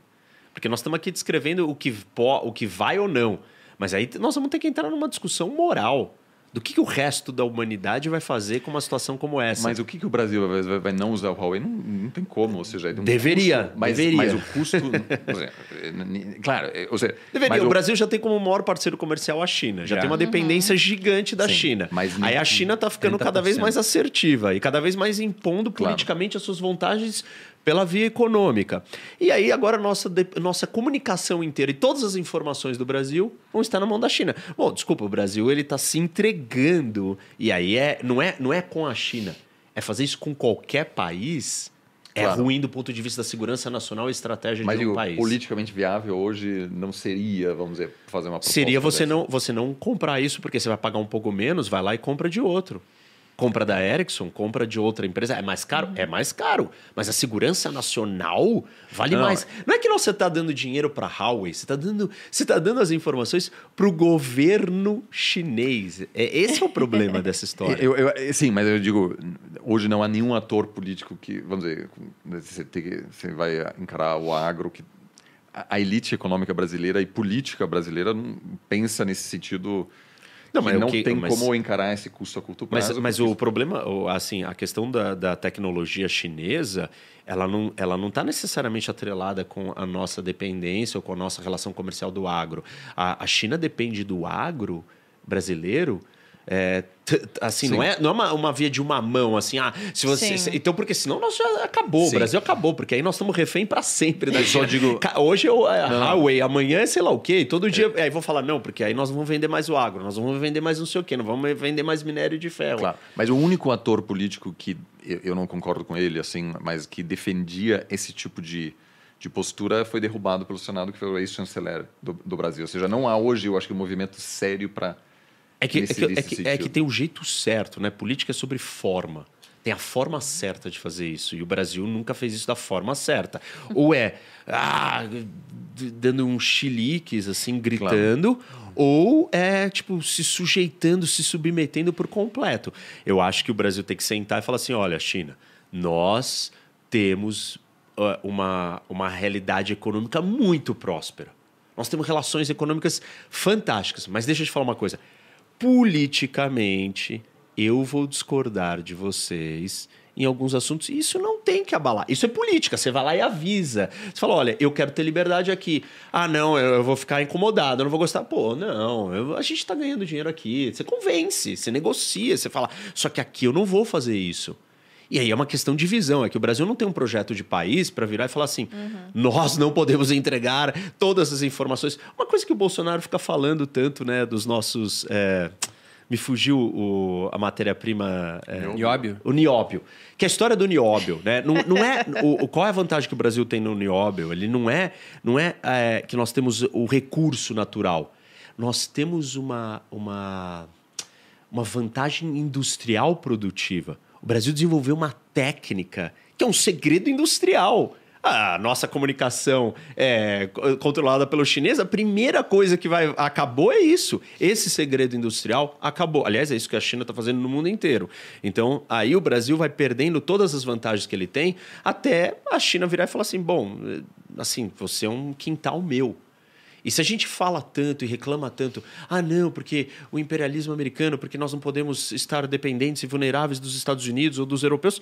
Mas e por que, que essa conversa não existe sobre a China? Porque é o Entendeu? imperialismo do bem, Rock. Opa! Acabou, o Oliver que acabou tá de me descrever um negócio aqui. Mas eu, eu, eu também acho que a, a distância. E, e, de novo, eu- eu, eu vejo. Opa, eu vejo que nesse caso é um dos poucos consensos políticos no Brasil. É, vamos dizer. O, o, o único ponto de consenso entre o Lula e Bolsonaro, por exemplo, é, de certa forma, a discordância daquilo que você descreve de dizer. é, nesse quesito temos lado. Porque a postura brasileira, no fundo, é não vamos interferir, isso é uma situação puramente, uma decisão puramente econômica. Sim. A Huawei é mais barata e va- vai ficar por isso, né? É, e- então, é, são o que você descreve são de certa forma considerações de longo prazo. Isso. E aí é Estratégicas. de certa A forma sobrevivência da nação. É, Mas, Mas- isso, isso é, é difícil, né? Não, é claro que é difícil. Eu Não, só- mas é é, que se a gente seguinte, não fala disso, a gente não alerta, É, claro. a gente nunca, Eu- eu- nunca dá é, esse eu- passo. eu- o Brasil nunca é, sai dessa mas situação. Mas tem, tem, em função da distância, eh, me parece, de certo ponto, natural. Né? Você está dizendo, ah, imperialismo... Que a preocupação, em função também do histórico, obviamente, que a preocupação eh, com a influência americana eh, esteja mais enraizada, obviamente. Né? Não é só essa questão ideológica, etc., é também né, se olhar para os últimos 100 anos que houve, é, em função da, da ou seja, isso me parece, não, não parece ser é, controverso dizer que houve maior interferência do que por parte da China, porque a China não era um ator Não era, é, mas a presente. dependência que o Brasil tem Claro. da China hoje é muito maior do que a dependência Sim, que o Brasil sim. teve em algum É, momento é. com os Estados Unidos. É. Não, não, Isso me dúvida. parece muito mais grave, dado a natureza do regime que nós estamos Sim. comparando. Mas aí eu, eu, eu acho que vem uma questão muito interessante, que a China, apesar de ser uma potência antiga, a China de hoje é também diferente. É claro que o Partido Comunista, por exemplo, é, o- o- as burocracias, os ministérios, etc., estão fisicamente localizados no mesmo local onde estavam né, os, os ministérios há, há, há 100, 200, 300 anos, na cidade, eh, na cidade proibida, etc. Mas ninguém sabe como a China vai se comportar. Né, temos hipóteses, né, mas eh, a China nem não era um país, vamos dizer, um, um membro aceito na comunidade internacional, não tinha presença na ONU, era o representante da China era Taiwan. Taiwan, né? Então, os diplomatas, não, não existe uma tradição diplomática eh, de, long, de, de longo prazo, eh, de, de uma antiga tradição diplomática chinesa, porque o regime aí é, é realmente diferente. Né? A China não era uma- um país aberto nesse sentido ao mundo. E eu acho que ainda tem muita coisa que não sabemos e que isso torna a previsão, né, a nossa capa- se reduz a nossa capacidade em prever como a China vai se comportar. E aí uma questão interessante é, os Estados Unidos passa por um processo de instabilidade interna, sem dúvida. Isso compromete a atuação externa americana? Sim, mas não sabemos quando. Quando você olha para o declínio do Império Romano, pode ser que ao longo dos próximos 50 anos os Estados Unidos entram em um processo de, de ero- erosão interna, mas meio que por fora as coisas continuam, as bases. Não é uma falta de dinheiro. que- O que levou no final o, o- Império Romano ao colapso também É na sua atuação é interna, mas aí hum, de- demorou muito tempo. Ou seja, por um bom tempo, meio que a, a coisa parece que continua funcionando. Eu não acho que daqui a 10 anos algum presidente vai, de repente, fechar todas as, ba- as bases militares ao redor do mundo. O Trump até meio que tentou, mas não conseguiu. Então, também pode ser que, por um bom tempo, o, o país meio que continua tendo uma atuação incisiva no âmbito externo, apesar de já ter passado por um semi-colapso interno. É. E, e a Tem- outra tem questão como da fazer China... isso por causa da moeda, né? Vamos chegar nesse ponto. É, E a outra questão da China é, é a China vai se vai encarar problemas graves, sim, demográfico, é, fuga de cérebros. Cada vez que eu vou para Lisboa e parte da minha família mora lá, é assim, é uma loucura porque muitos apartamentos foram comprados por chineses. Então, assim, ruas inteiras vazias porque aqueles apartamentos custam um milhão de dólares e até recentemente Portugal dava o Golden Visa para qualquer pessoa que fizesse um investimento de um milhão de dólares. Então, o que, que toda a elite chinesa fez? Comprou o apartamento. Isso não é um bom sinal para um país. Quando todo mundo com, um com grana Quer ir embora. pensa no plano B. Eles não estão lá.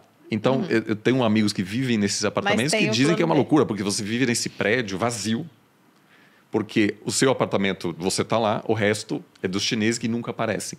Eles têm um plano B. É o plano B deles.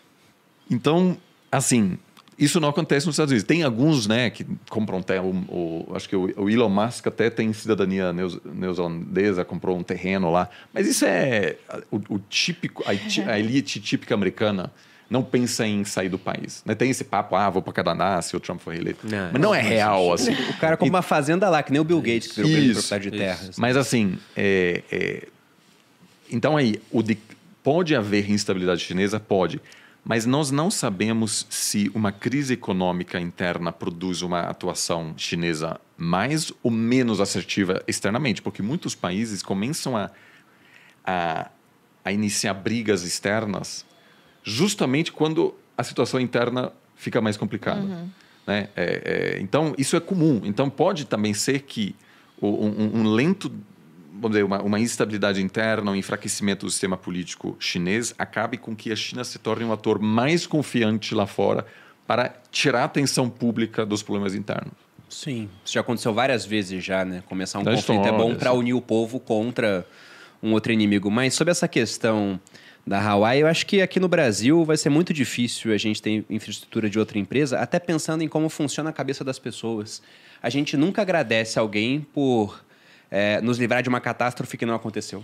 Exato. O Nassim é, Taleb, ele tem uma ideia muito boa. É, na, não ganha. Ele tem uma ideia muito boa que ele coloca na lógica do cisne negro. Ele fala: imagine que no dia 10 de setembro de 2001, um político americano dotado de uma grande visão e também que era um cara, ele estava preocupado com todo, ele consegue aprovar uma lei que fala: olha, nenhum avião decola hoje. E aí, no dia 11, nada acontece. Ninguém ergueu uma estátua para esse cara porque nem sabiam o que aconteceu o 11 de setembro. Sim. O que ia acontecer é que justa... o pessoal ia atacar esse cara. Os liberais, por exemplo, eu incluso, ia falar: é um absurdo o Estado ter esse tipo de poder, porque ninguém sabia que ia ter o atentado. Sim. Então, isso não aconteceu. Teve o atentado, a gente toma providências depois. Então, pensando na questão do sigilo de informação, quando a gente apresenta isso para a população e fala, ó, você tem uma opção mais cara, onde não vão pegar seus dados, ou a opção mais barata, onde os seus dados vão ser pegos pela empresa. A gente já sabe o que ganha. É a rede social gratuita, onde você é o produto, os seus dados são da empresa. É, mas é. sabe qual é o problema desse raciocínio? É que, por exemplo, ele, ele joga no lixo esse livro do Dálio. Porque Sim. o Dálio está construindo toda a teoria dele baseada no passado. E você saber que você entregar o seu ativo valioso para um outro país muito mais imperialista, com um sistema como o chinês, você não precisa olhar para o presente para imaginar se vai acontecer no futuro. É só você olhar para o passado. Certamente vai acontecer. É. Mas o ponto é, imaginando o grosso da população, né? Se essa sim, decisão sim, fosse não, democrática. Claro. Eu não estou dizendo, é. eu, tô, eu não tô dizendo que não existe isso que você está falando. Concordo que isso é, é, é, a força dominante, mas é, é uma irracionalidade. Porque se no minuto 2, no minuto 1 um, a gente está achando isso, e no minuto 2 a gente está olhando para uma análise do Rei Dálio que olha só para o passado e fala: olha, no passado aconteceu isso, então vai acontecer de mas, novo. É, mas não sei se, assim, podemos discordar. É que tem, obviamente, aí alguém que pode dizer primeiro, todos os dados dos brasileiros já vazaram. Né? O que explica porque o Brasil se tornou um inferno dos golpes. Por quê? Porque alguém consegue te ligar. Então, mas se é um inferno, você, nome... tá, tá entendendo? A Sim. gente só tem que dar nome mas ao que está acontecendo. É, mas Por nome... que a nossa vida virou um inferno? Porque, claro, porque os dados vazaram, mas. E, bom, então. Tem uma, então vamos vazar é... para o Partido Comunista Não, mas eu estou dizendo, eu dizendo do ponto de vista político. É, não é um argumento vencedor do ponto de vista político, porque alguém pode dizer, mas então, Enfim, e, e, o segundo, além disso, obviamente. Eu entendo a dificuldade, mas do... eu acho que bem articulado ele pode ser trazido, porque ele é um problema de ameaça, ele é um problema de é. afetar diretamente a vida das pessoas. É que não está sendo articulado. É, mas qualquer proposta dessa, se você vai me palanque com isso, a pessoa imediatamente vai dizer qual é o risco disso ser utilizado pelos Estados Unidos. Pode dizer sim, são democráticos, etc. Não, são empresas privadas, é diferente, claro. né? Mas digo, é, aí você tem o escândalo da NSA, etc. Ou seja, do ponto de vista político, eu acho que é uma proposta difícil de fazer para por alguém que é muito dependente também do clima político que existe no país. Assim, eu, não, eu acho que você está tá trazendo é, vários eu só, pontos. Eu só acho que nós estamos caminhando para pular no claro. penhasco eh, que nem bobos, mas... É... O, o futuro vai mostrar para a gente, mas eu acho que no final vai ser uma péssima decisão que é. é essa questão de usar a tecnologia chinesa, mas é o que vai acontecer. Mas até indo para um outro ponto, voltando para essa temática do declínio dos Estados Unidos em comparação com a ascensão da China. Os Estados Unidos têm uma vantagem muito grande, que é o que mantém, por exemplo, essa estrutura, esse aparato militar americano incrível que eles têm, que é ser donos da moeda mundial. Eles são donos do dólar, né? Quando eles imprimem dinheiro, é, para um mundo inteiro que demanda dólares, que é muito diferente do Brasil, se for criar a mesma quantidade de dinheiro, como basicamente é o brasileiro e a América do Sul que demandam reais, a gente vai ter uma inflação muito mais alta. Só que essa moeda que já foi muito forte, ela tem ficado mais fraca com o passar do tempo. É até uma tendência natural, já que eles têm que fornecer dólares para o mundo todo. Se eles são uma economia superavitária, que eles produzem mais do que consomem, então se o mundo fosse comprar deles, são dólares indo para lá, então eles consomem mais do que produzem para fornecer dólares.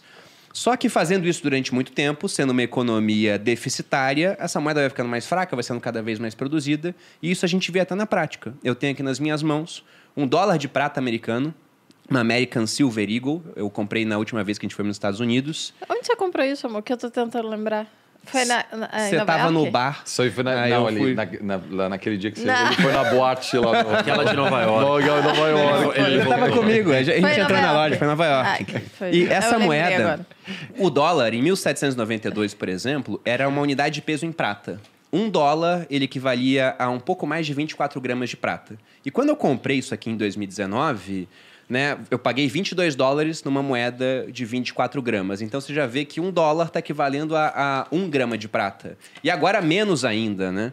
Agora menos ainda, por conta da inflação do dólar. Então a gente vê o o decaimento dessa moeda com o passar do tempo. Só que, pensando no mundo que está vendo o dólar perder o seu valor, e que, inclusive, derivado do conflito de Rússia e Ucrânia, a gente teve um ponto de inflexão na história do dólar também, pelo menos na minha visão. Porque no dia 26 de fevereiro de 2022, os Estados Unidos confiscaram as reservas internacionais da Rússia. Eu fico imaginando a China olhando para isso, sendo um dos maiores credores de dívida pública americana e vendo, caramba, do nada, do nada não, né? Porque teve um conflito, mas os americanos foram lá e pegaram o dinheiro que era dos russos. Simplesmente o dinheiro ele está confiscado. Será que eles não podem fazer a mesma coisa comigo? E outros países estão olhando isso também. Vocês acham que há uma tendência do dólar perder a força? Até porque os chineses têm aqueles projetos do- da nova Rota da Seda, onde eles emprestam capital para países africanos, por exemplo, até para depender menos do Brasil, dos Estados Unidos, Austrália, grandes produtores de commodities. Aí emprestam capital chinês, o pessoal é obrigado a construir infraestrutura contratando empresas chinesas, então o capital já volta, e os caras ainda têm uma dívida na moeda chinesa. Então vão precisar ter moeda chinesa para pagar essa dívida. Então a moeda chinesa, ela não é um risco ainda, mas vocês observam essa ascensão para competir contra o dólar? Ou é uma outra moeda que você acha que vai entrar no páreo? Eu, eu acho que para você ter o dólar fora da equação como moeda internacional, a gente precisa ter outra moeda que substitui. Sim. Porque o mundo tem que funcionar dentro de um comércio e uma troca usando uma única moeda. É, e sempre foi assim. Nós sempre tivemos moedas que foram tidas como a moeda internacional, ou foram usadas para o funcionamento da economia do mundo internacionalmente. E aí tem um primeiro problema: não tem essa outra moeda. E, e a moeda não é só criar a moeda e a economia ser grande. A economia tem que ter certas características para aquela moeda funcionar. Essas características não existem dentro da China, que é a abertura econômica. Quando o pound, né, quando a libra era a moeda dominante, ela não era a moeda dominante só porque a Inglaterra era o país que mais comercializava, porque a abertura econômica e o centro eh, pujante financeiro de Londres atraía todas as transações, porque aquele lugar era aberto, porque o dinheiro podia entrar e sair. E aí todo mundo preferia usar então aquele banco, porque ele era mais fácil. Isso não existe na China e não vai existir, porque o, o modelo político chinês requer e precisa de um controle de capitais extremo super rígido, aonde o dinheiro não vai ficar fluindo, entrando e saindo. Aí você fala assim: ah, não, mas eles podem criar um lugar especial. Olha o que eles estão fazendo com Hong Kong. Hong Kong está deixando de ser um, um centro financeiro exatamente pelos controles políticos. Para a China é mais interessante e vale mais ela manter a preservação do seu poder do que construir um ambiente necessário para você ter uma moeda que seja moeda internacional. E, e assim, e, e- e quando a gente olha para a história do dólar, outros países, Alemanha, Japão, puderam vir e assumir esse papel, mas eles não queriam. Por que, que eles não queriam? Porque tem esse ônus ou essa consequência. Para você ser a moeda internacional, você é o país que vai ter que mais comprar. Você vai ficar deficitário do ponto de vista da sua balança comercial. E as economias, tanto da Alemanha, como do Japão e como da China, são economias baseadas no quê? Não em comprar do mundo inteiro, mas vender para o mundo inteiro. Então, eles são países que acumulam reservas internacionais. Eles não são países que fornecem. E a economia americana ela foi construída dentro de um modelo de fornecimento de compra de, de, dessa engrenagem que, ok, pode ser endividada, mas é a engrenagem que sustenta a economia do mundo. Então, o que eu acho é, é é, e o Dálio fica falando disso, ah, não, porque a moeda americana está perdendo o, o valor. Ela está perdendo o valor em relação ao quê? Porque qual é a alternativa a isso? É, o mundo inteiro funciona na base de, uma, de um conceito de confiança fictício de valor de moeda, uma vez que o lastro do ouro não existe mais. Então, é, é tudo meio assim. Tá bom, se não é a moeda americana que não perde o valor, e a moeda chinesa? Baseada em que valor? sobre quais bases políticas e sociais. Então, assim, nós estamos é, muito longe nesse quesito e normalmente quando a gente fala da história da transição de moedas, é, mesmo que um país deixe de ser uma grande potência ou a potência hegemônica, a, a moeda dele perdura por um tempo maior. Foi isso que aconteceu com o pound, com a libra. É, mesmo que o Reino Unido já não fosse mais os Estados Unidos, era aquela estrutura toda de incumbência, né, o incumbente da moeda, ele tem uma vantagem competitiva que você não joga lá fora do dia para a noite. É, e eu não vejo assim nenhum país que esteja disposto a se tornar um, a economia que fornece, que compra do mundo inteiro, porque não tem esse capital. O chinês não tem esse capital, a Alemanha não quis, o japonês não quis. São países que gostam de guardar dinheiro. Você precisa ter isso. Dois, você precisa ser aberto como os Estados Unidos. O que é aberto como os Estados Unidos? Meu, você entra, tira, põe dinheiro o dia inteiro, toda hora. Senão esse dinheiro não vai circular. A maior moeda de reserva do mundo é o dólar. É, as maiores transações, tudo. Você vai vender essa, é, essa garrafa de água para mim, você no Brasil e eu é, na África, eu vou comprar em dólar. E, e, o sistema financeiro internacional ele gira no dólar. Nós não temos outra moeda substituta. Os Estados Unidos, com todos os seus problemas, perda de valor do dólar, etc., de longe provém a estrutura básica mais sustentável para a manutenção dessa moeda. É, até se for olhar o valor do dólar recentemente, devido à subida de juros lá fora, Pronto. ele você tá vai deixar aqui. Você vai botar aqui ou você vai botar no, no, no é. título da dívida americana? Está é, se valorizando contra o real, mas também contra o euro, está praticamente um para um, contra o franco suíço, contra a coroa sueca, é. contra o iene. E, logicamente, e esse ciclo é repetitivo, Isso. ele acontece em todas as grandes crises. Vem uma grande crise, qual é o safe haven? Né? Qual que é o lugar seguro para botar o seu dinheiro?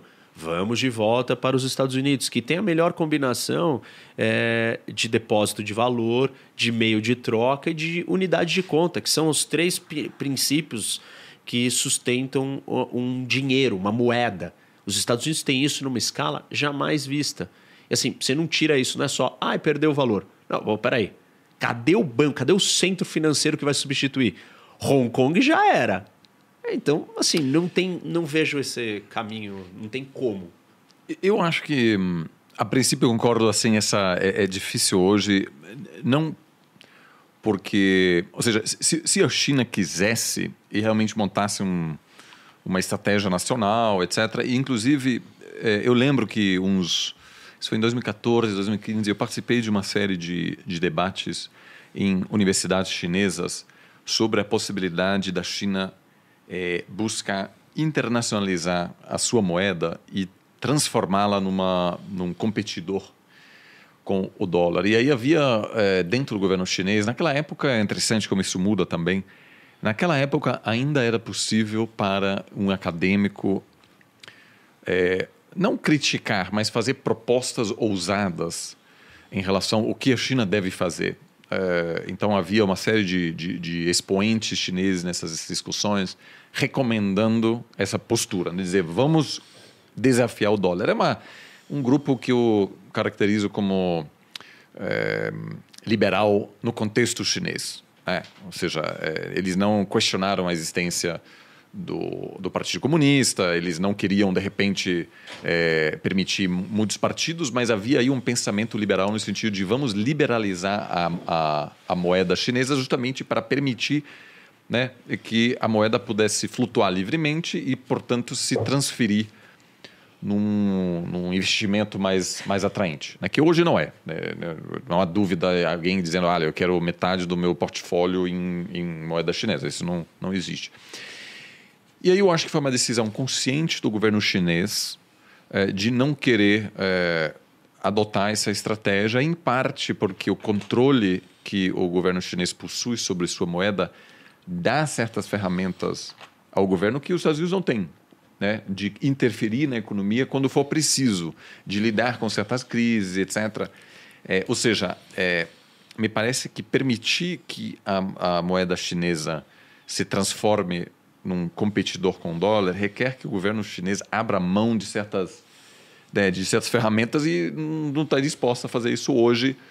É, mas toda essa análise sempre pressupõe, né? a gente pressupõe a continuação do sistema vigente em, em, termo, em, em termos gerais, é, numa situação de uma ruptura é, é, mais profunda econômica entre a China e os Estados Unidos, a, a criação de uma cortina de ferro digital, etc., pode haver é, mudanças nessa, é, é, nesse cenário que acabe facilitando, acelerando a busca por alternativas. Eu concordo, a princípio, isso não é iminente, mas é, a, a, a, suspensão, a exclusão de alguns bancos russos do sistema interbancário SWIFT é algo que um ano atrás teria sido impensável. Assim, essa pessoa, não, isso é uma loucura fazer aquilo, porque aos poucos a grande, a grande vantagem dessas regras e normas internacionais, mesmo sendo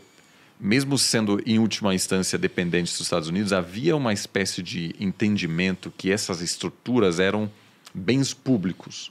Ou seja, eles não seriam politizados para os interesses estratégicos dos Estados Unidos. Agora, eu, eu discordo da, da, da suspensão desses bancos russos. Eu não, não, não, sei, assim, eu acho que tem vantagens e desvantagens. Mas fato é que a percepção chinesa e russa hoje é que essas regras não são mais essas estruturas que deram origem ao nosso mundo hiperglobalizado não são mais só bens públicos que todos podem usar livremente, mas eles podem é, ser utilizados pelos Estados Unidos para defender os seus interesses é, nacionais. Então, nesse caso, vários bancos russos hoje estão fora desse sistema, o que inclusive dificulta um pouco o comércio do Brasil com, com a Rússia, a importação de fertilizantes, etc. O governo chinês certamente olha para isso e diz: lá na frente, os Estados Unidos podem fazer o mesmo com bancos chineses? Certamente sim. Né? Contexto de guerra, por exemplo. Então, é, é um caminho longo, é altamente ineficiente, certamente. É ruim para todos os lados? É. Mas estamos vivendo um processo, me parece, de geopolitiza geopolitização do sistema econômico mundial o que vai produzir todo tipo de distorção.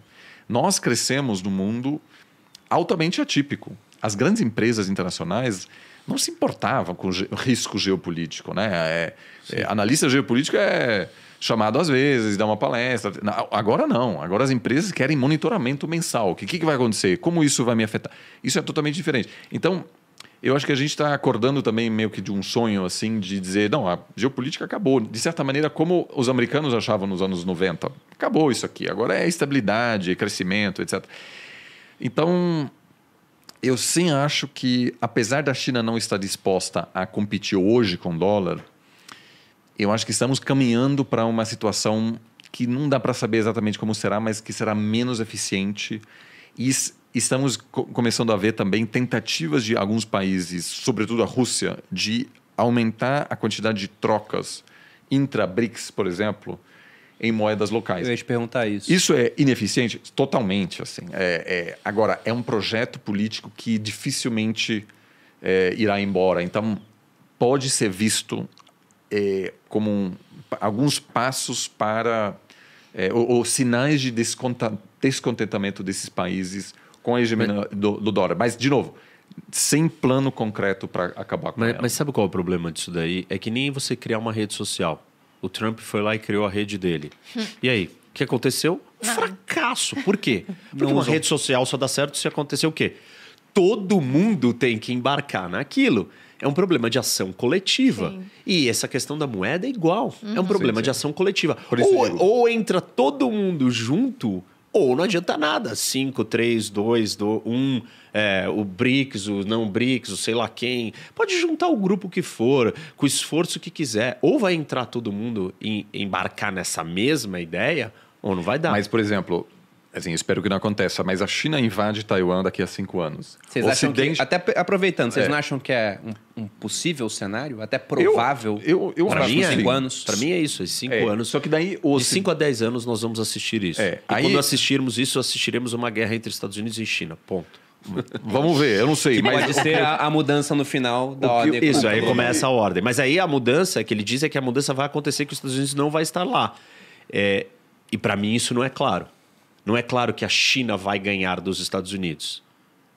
Para mim isso não é óbvio. Eu acho muito difícil a China ganhar enquanto os Estados Unidos forem donos da máquina de imprimir o dinheiro mundial. É uma vantagem muito absurda. Eu lembro que na época do lastro, lembro porque eu estudei, não era vivo nessa época, né?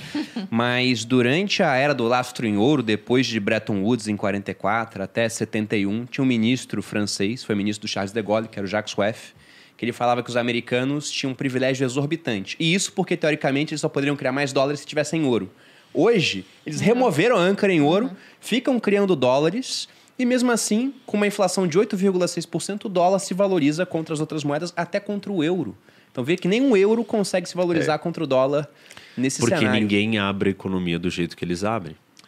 Claro, mas eu, eu, eu só digo, estamos começando a pensar sobre como seria o mundo em que as principais economias ocidentais impõem sanções. E aí, só dá para especular. Vai acontecer, muitos países vão ficar com muito medo, porque o impacto econômico disso não é só é, o- o preço do gás vai triplicar. Aquilo aí é um negócio é, que causa um choque que faz com que é, 2022 vai ser um ano, vai ser visto como um ano de, de grande tranquilidade econômica. A- Aí certamente pode haver algum impacto sistêmico também, mas eu acho que concordamos que eh, da liderança americana, me parece que eh, a capacidade de liderança militar convencional e a liderança financeira no sentido da, de, de ter a moeda principal, essas serão, se acabar, serão os últimos dois elementos que vão cair e que podem cair lá na frente, mesmo como você citou, né? A Inglaterra deixou de ser uma grande potência a moeda continuou por um tempo. É, e eu acho que essas mudanças de, de, de época nunca são repentinas e nunca tem assim uma, uma cisão e aí todo mundo começa do zero. Sempre são transformações que, por exemplo, a, a ONU utilizou, as Nações Unidas utilizaram vários elementos da Liga das Nações. A- o Partido Comunista Chinês utilizou muitos elementos dos governos anteriores da China. Então sempre É, mas a Segunda Guerra Mundial é uma ruptura muito grande. E aí nós estamos imaginando um cenário, talvez, nesse nível de ruptura. É, mas veja que todo o debate sobre, por exemplo, a ideia de uma, de, um- uma Assembleia Geral, né, da ONU, etc., aquilo nasceu antes da Segunda Guerra Mundial. Ou seja, essa coisa de todo, todo país tem, tem um voto, aquilo sa- eram debates que o Não, Brasil... tudo bem, mas inclusive- é que, é que eu acho que isso é diferente de você falar, tem uma grande guerra Sim, entre grandes potências. Isso é muito mais demarcado. Claro. É uma hora tem que ter uma vitória, porque a guerra tem que acabar, e uma guerra desse tamanho ela não dura 30 anos, né? Ela é uma guerra, ela é muito mais intensa. E, e- então você tem um desfecho, um momento de, de sim. Bretton Woods, um momento de convenção da, da Claro. criação da ONU. Você tem esse momento decisivo que cria essa nova ordem é, mundial. Agora, eu acho que tem um outro elemento que, assim, tudo bem, você colocou a, a ênfase na moeda. Ah, se, os Estados, se a moeda americana continuar sendo, não tem como a China ganhar. Eu vou mais longe. É, a potência militar chinesa não foi testada. Não foi testada. Nós estamos assistindo o fracasso. Ah, tá bom, vai, vai- está agora a, a Rússia está reconquistando pedaços da- do leste da Ucrânia. Está, mas a operação inicial, do jeito que foi planejado, do tamanho que foi feito, Não não foi bem sucedido. E os russos, eles, eles têm testes e uso da sua potência militar com uma frequência muito maior do que a China. A China não, não sabe o que é isso direito. Para esse nível de confronto de uma ilha que é uma invasão anfíbia, que é um negócio mais sofisticado e mais difícil de to difíceis de todos que existem numa operação militar. Então, assim, é, a gente está muito maravilhado, né? O mundo fala muito, eu não estou dizendo que a China não é uma potência muito maior e, e muito mais ameaçadora do que a Rússia. Mas não dá para só ficar maravilhado e imaginar que tudo que a China fez e está fazendo vai dar certo. Porque a Rússia acabou de mostrar claro. que não dá certo. E nesse quesito de proeficiência militar, os Estados Unidos estão muito à frente. Não, só em ser, equipamento, é. mas em, em, em, aplicação do uso da força. é, ir lá e, e, entrar na guerra e voltar e testar. E até no todas real. essas outras guerras que eles passaram os últimos 20 anos é, no, no, Iraque, no Afeganistão, uhum. aqui e ali, que só gastaram dinheiro e perderam vidas e não alcançaram os seus objetivos, são grandes laboratórios de confrontos e testes que a China não tem. E por que puderam fazer isso também? Gastaram 2 trilhões durante o período no Afeganistão. Porque eles são donos do dinheiro mundial. Claro. Só, só que aí eu acho que estamos ainda pensando, acima de tudo, no âmbito convencional, porque uma forma de, de, de, de, se de, de buscar reintegrar Taiwan pode ser alguma, alguma, Político, algum tipo né? de. Uh, ou, ou, até uma, uma, uma guerra cibernética, por exemplo. Não, né? Quando eu falei é... político, por exemplo, Taiwan democraticamente escolhe não ser mais democrático e se unir à China. Claro, tem, tem, tem isso também. Ou seja, é, eu, é, eu... Que, é que eu acho difícil para a identidade nacional de Taiwan aceitar ser incorporada, ainda mais porque, pelo que eles estão assistindo. Eles não têm essa visão romantizada que o Brasil tem da China. Eles estão olhando para Hong Kong e estão claro. falando assim, pelo amor de Deus. Aliás, o Japão está dizendo assim: se acontecer alguma coisa em Taiwan, nós iremos intervir e ajudar Taiwan. O Japão, porque ele sabe que ele vai ser o próximo, ou que, enfim, né, a ilha do lado é, vai ser tomada, Okinawa vai ser tomada, e assim por diante. Então, eu não, eu não consigo imaginar Taiwan, é, a população de Taiwan. É, recuando e falando, ah, não, tá, vamos se entregar à China. Como é que está lá hoje, por exemplo, e... em termos da população? Porque tem muita gente que é contra, mas tem o pessoal favorável à China também. É, então isso é, é eu, eu, conversei ao longo das últimas semanas muito com, com colegas taiwaneses sobre a guerra na Ucrânia. E é interessante porque é, tem grandes discussões entre alunos é, em Taiwan sobre será que a gente vai fazer igual quando os chineses começam a invadir? Será que a gente vai ter a mesma coragem? Então, nos cafés em Taipei até de tem, resistir, tem bandeiras ucranianas, etc. Né? Porque tem, de, de, de alguma forma, tem um processo de identificação, uhum. assim, porque esses caras estão. É, tá vendo a água é, subir até batendo no nariz. Né? Exato, é mas, é, mas ao mesmo tempo tem é, pessoas que publicamente dizem o que os ucranianos estão fazendo é uma loucura, porque ah, é, se entrega você sem, Porque o que, que os russos estão fazendo na, na, na, Ucrânia é uma tentativa de eliminar a cultura ucraniana, de um, de um processo de assemelhar completamente tudo à, à, cultura russa. E a, Rússia, a, a Rússia não é exatamente um modelo econômico super atraente, né? não cresceu a, a, a 10% ao longo de décadas. Enquanto Taiwan, sobretudo parte da elite econômica taiwanesa, obviamente, faz muitos negócios com a China, uhum. é, tem muito turista é, chinês que gasta muito dinheiro. Então, ou seja, ou seja é, acho que um pouco menos. É, é, é, não é consensual, né? Vamos resistir, prefiro morrer do que ter que fazer parte de alguma estrutura, tanto porque poderia ser algum arranjo meio ambíguo, né? Porque que já é de certa maneira a Taiwan não possui como a Ucrânia é, embaixadas ao redor do mundo. Né? É, as linhas aéreas, é muito engraçado, as linhas aéreas ocidentais, eles tentam meio que evitar esse assunto. Então, quando você, você marca uma passagem para Taipei, é, assim, você pode escolher assim, Frankfurt, Alemanha, Paris, França. Aí Taipei é tipo meio que não aparece o país, por quê? Porque a, a Lufthansa não quer ofender os chineses, mas também então meio que finge que não existe. Então muito catálogo é, onde aparece a bandeirinha. Uhum. Existe assim a bandeira de todos os países e Taiwan é, não sei, do ponto de vista assim de design do catálogo, meio que não, não cabe a bandeira, porque ah. cabe, colocar a bandeira de Taiwan ofende os chineses e colocar a bandeira chinesa ofende os taiwaneses. Então, É, então, assim, eu não tenho um, um sentimento de, de, de, de, de ser uma nação do mesmo jeito que a Ucrânia tem, que é um país independente, Uhum. que votou a favor da independência, que tem presidente, etc., e que tem o exército. Tudo bem, a, a Taiwan tem meio que um exército, mas e recebe ajuda militar, mas não vejo assim um, co- consenso nacional de que assim vamos todos lutar Resistir. contra eles. Mas, em- sobretudo entre parte da população, os ucranianos eh, inspiraram muitos taiwaneses e, e, e se vê hoje em Taipei, nos cafés, nas casas, pequenas bandeiras ucranianas, uma espécie de solidariedade. Então, não será, se for uma invasão clássica, será uma, um confronto devastador para ambos os lados.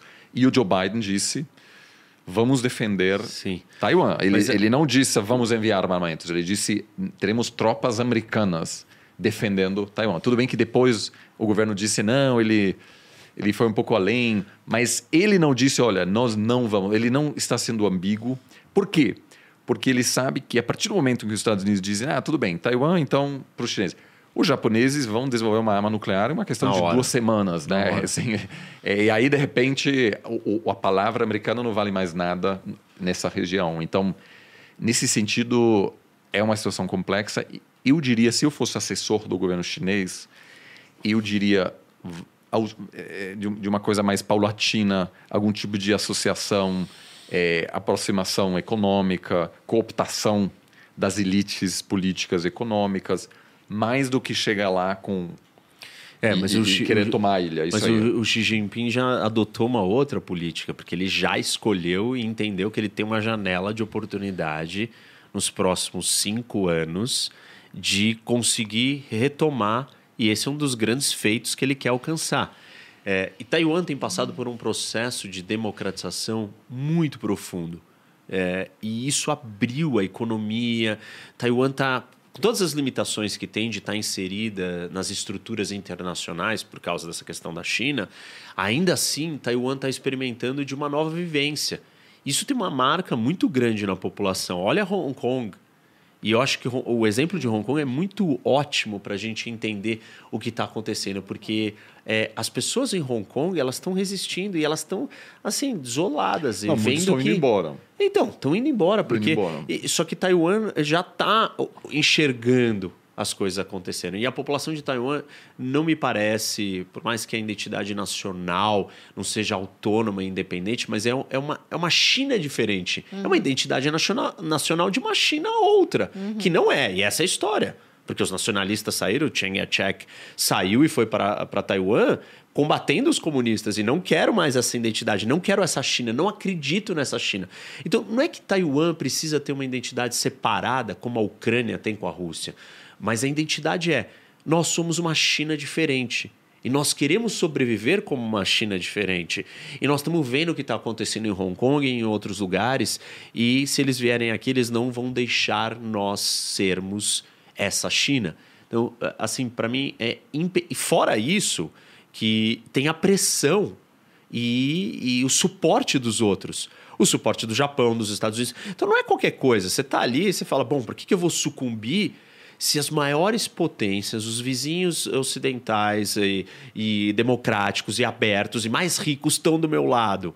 Então, isso também te empodera, né? te reforça a sua convicção de que, eu acho que eu não tenho por que entregar isso para a China. O que a China. é, qual- assim, trazendo para essa discussão do Dálio, né, da- das mudanças da ordem internacional. Por que, que esse confronto de mudança de ordem acontece? Porque chega uma hora que o país que está em segundo lugar, né, nessa hierarquia, no caso a China, ele vira e fala assim: olha, eu quero fazer as coisas mais do meu jeito, porque eu me acho forte, poderoso e capaz. E uma das coisas que é super importante para eles é a história de Taiwan. Então, aí é a primeira grande demonstração internacional de efeito cataclísmico por parte da China de demonstração. Deixa eu fazer o que eu quero. Porque eu posso. Porque eu sou poderoso o suficiente. Só que esse fazer o que você quer, nesse item, ele é de extrema sensibilidade com a segurança internacional do mundo. E vai envolver todo mundo.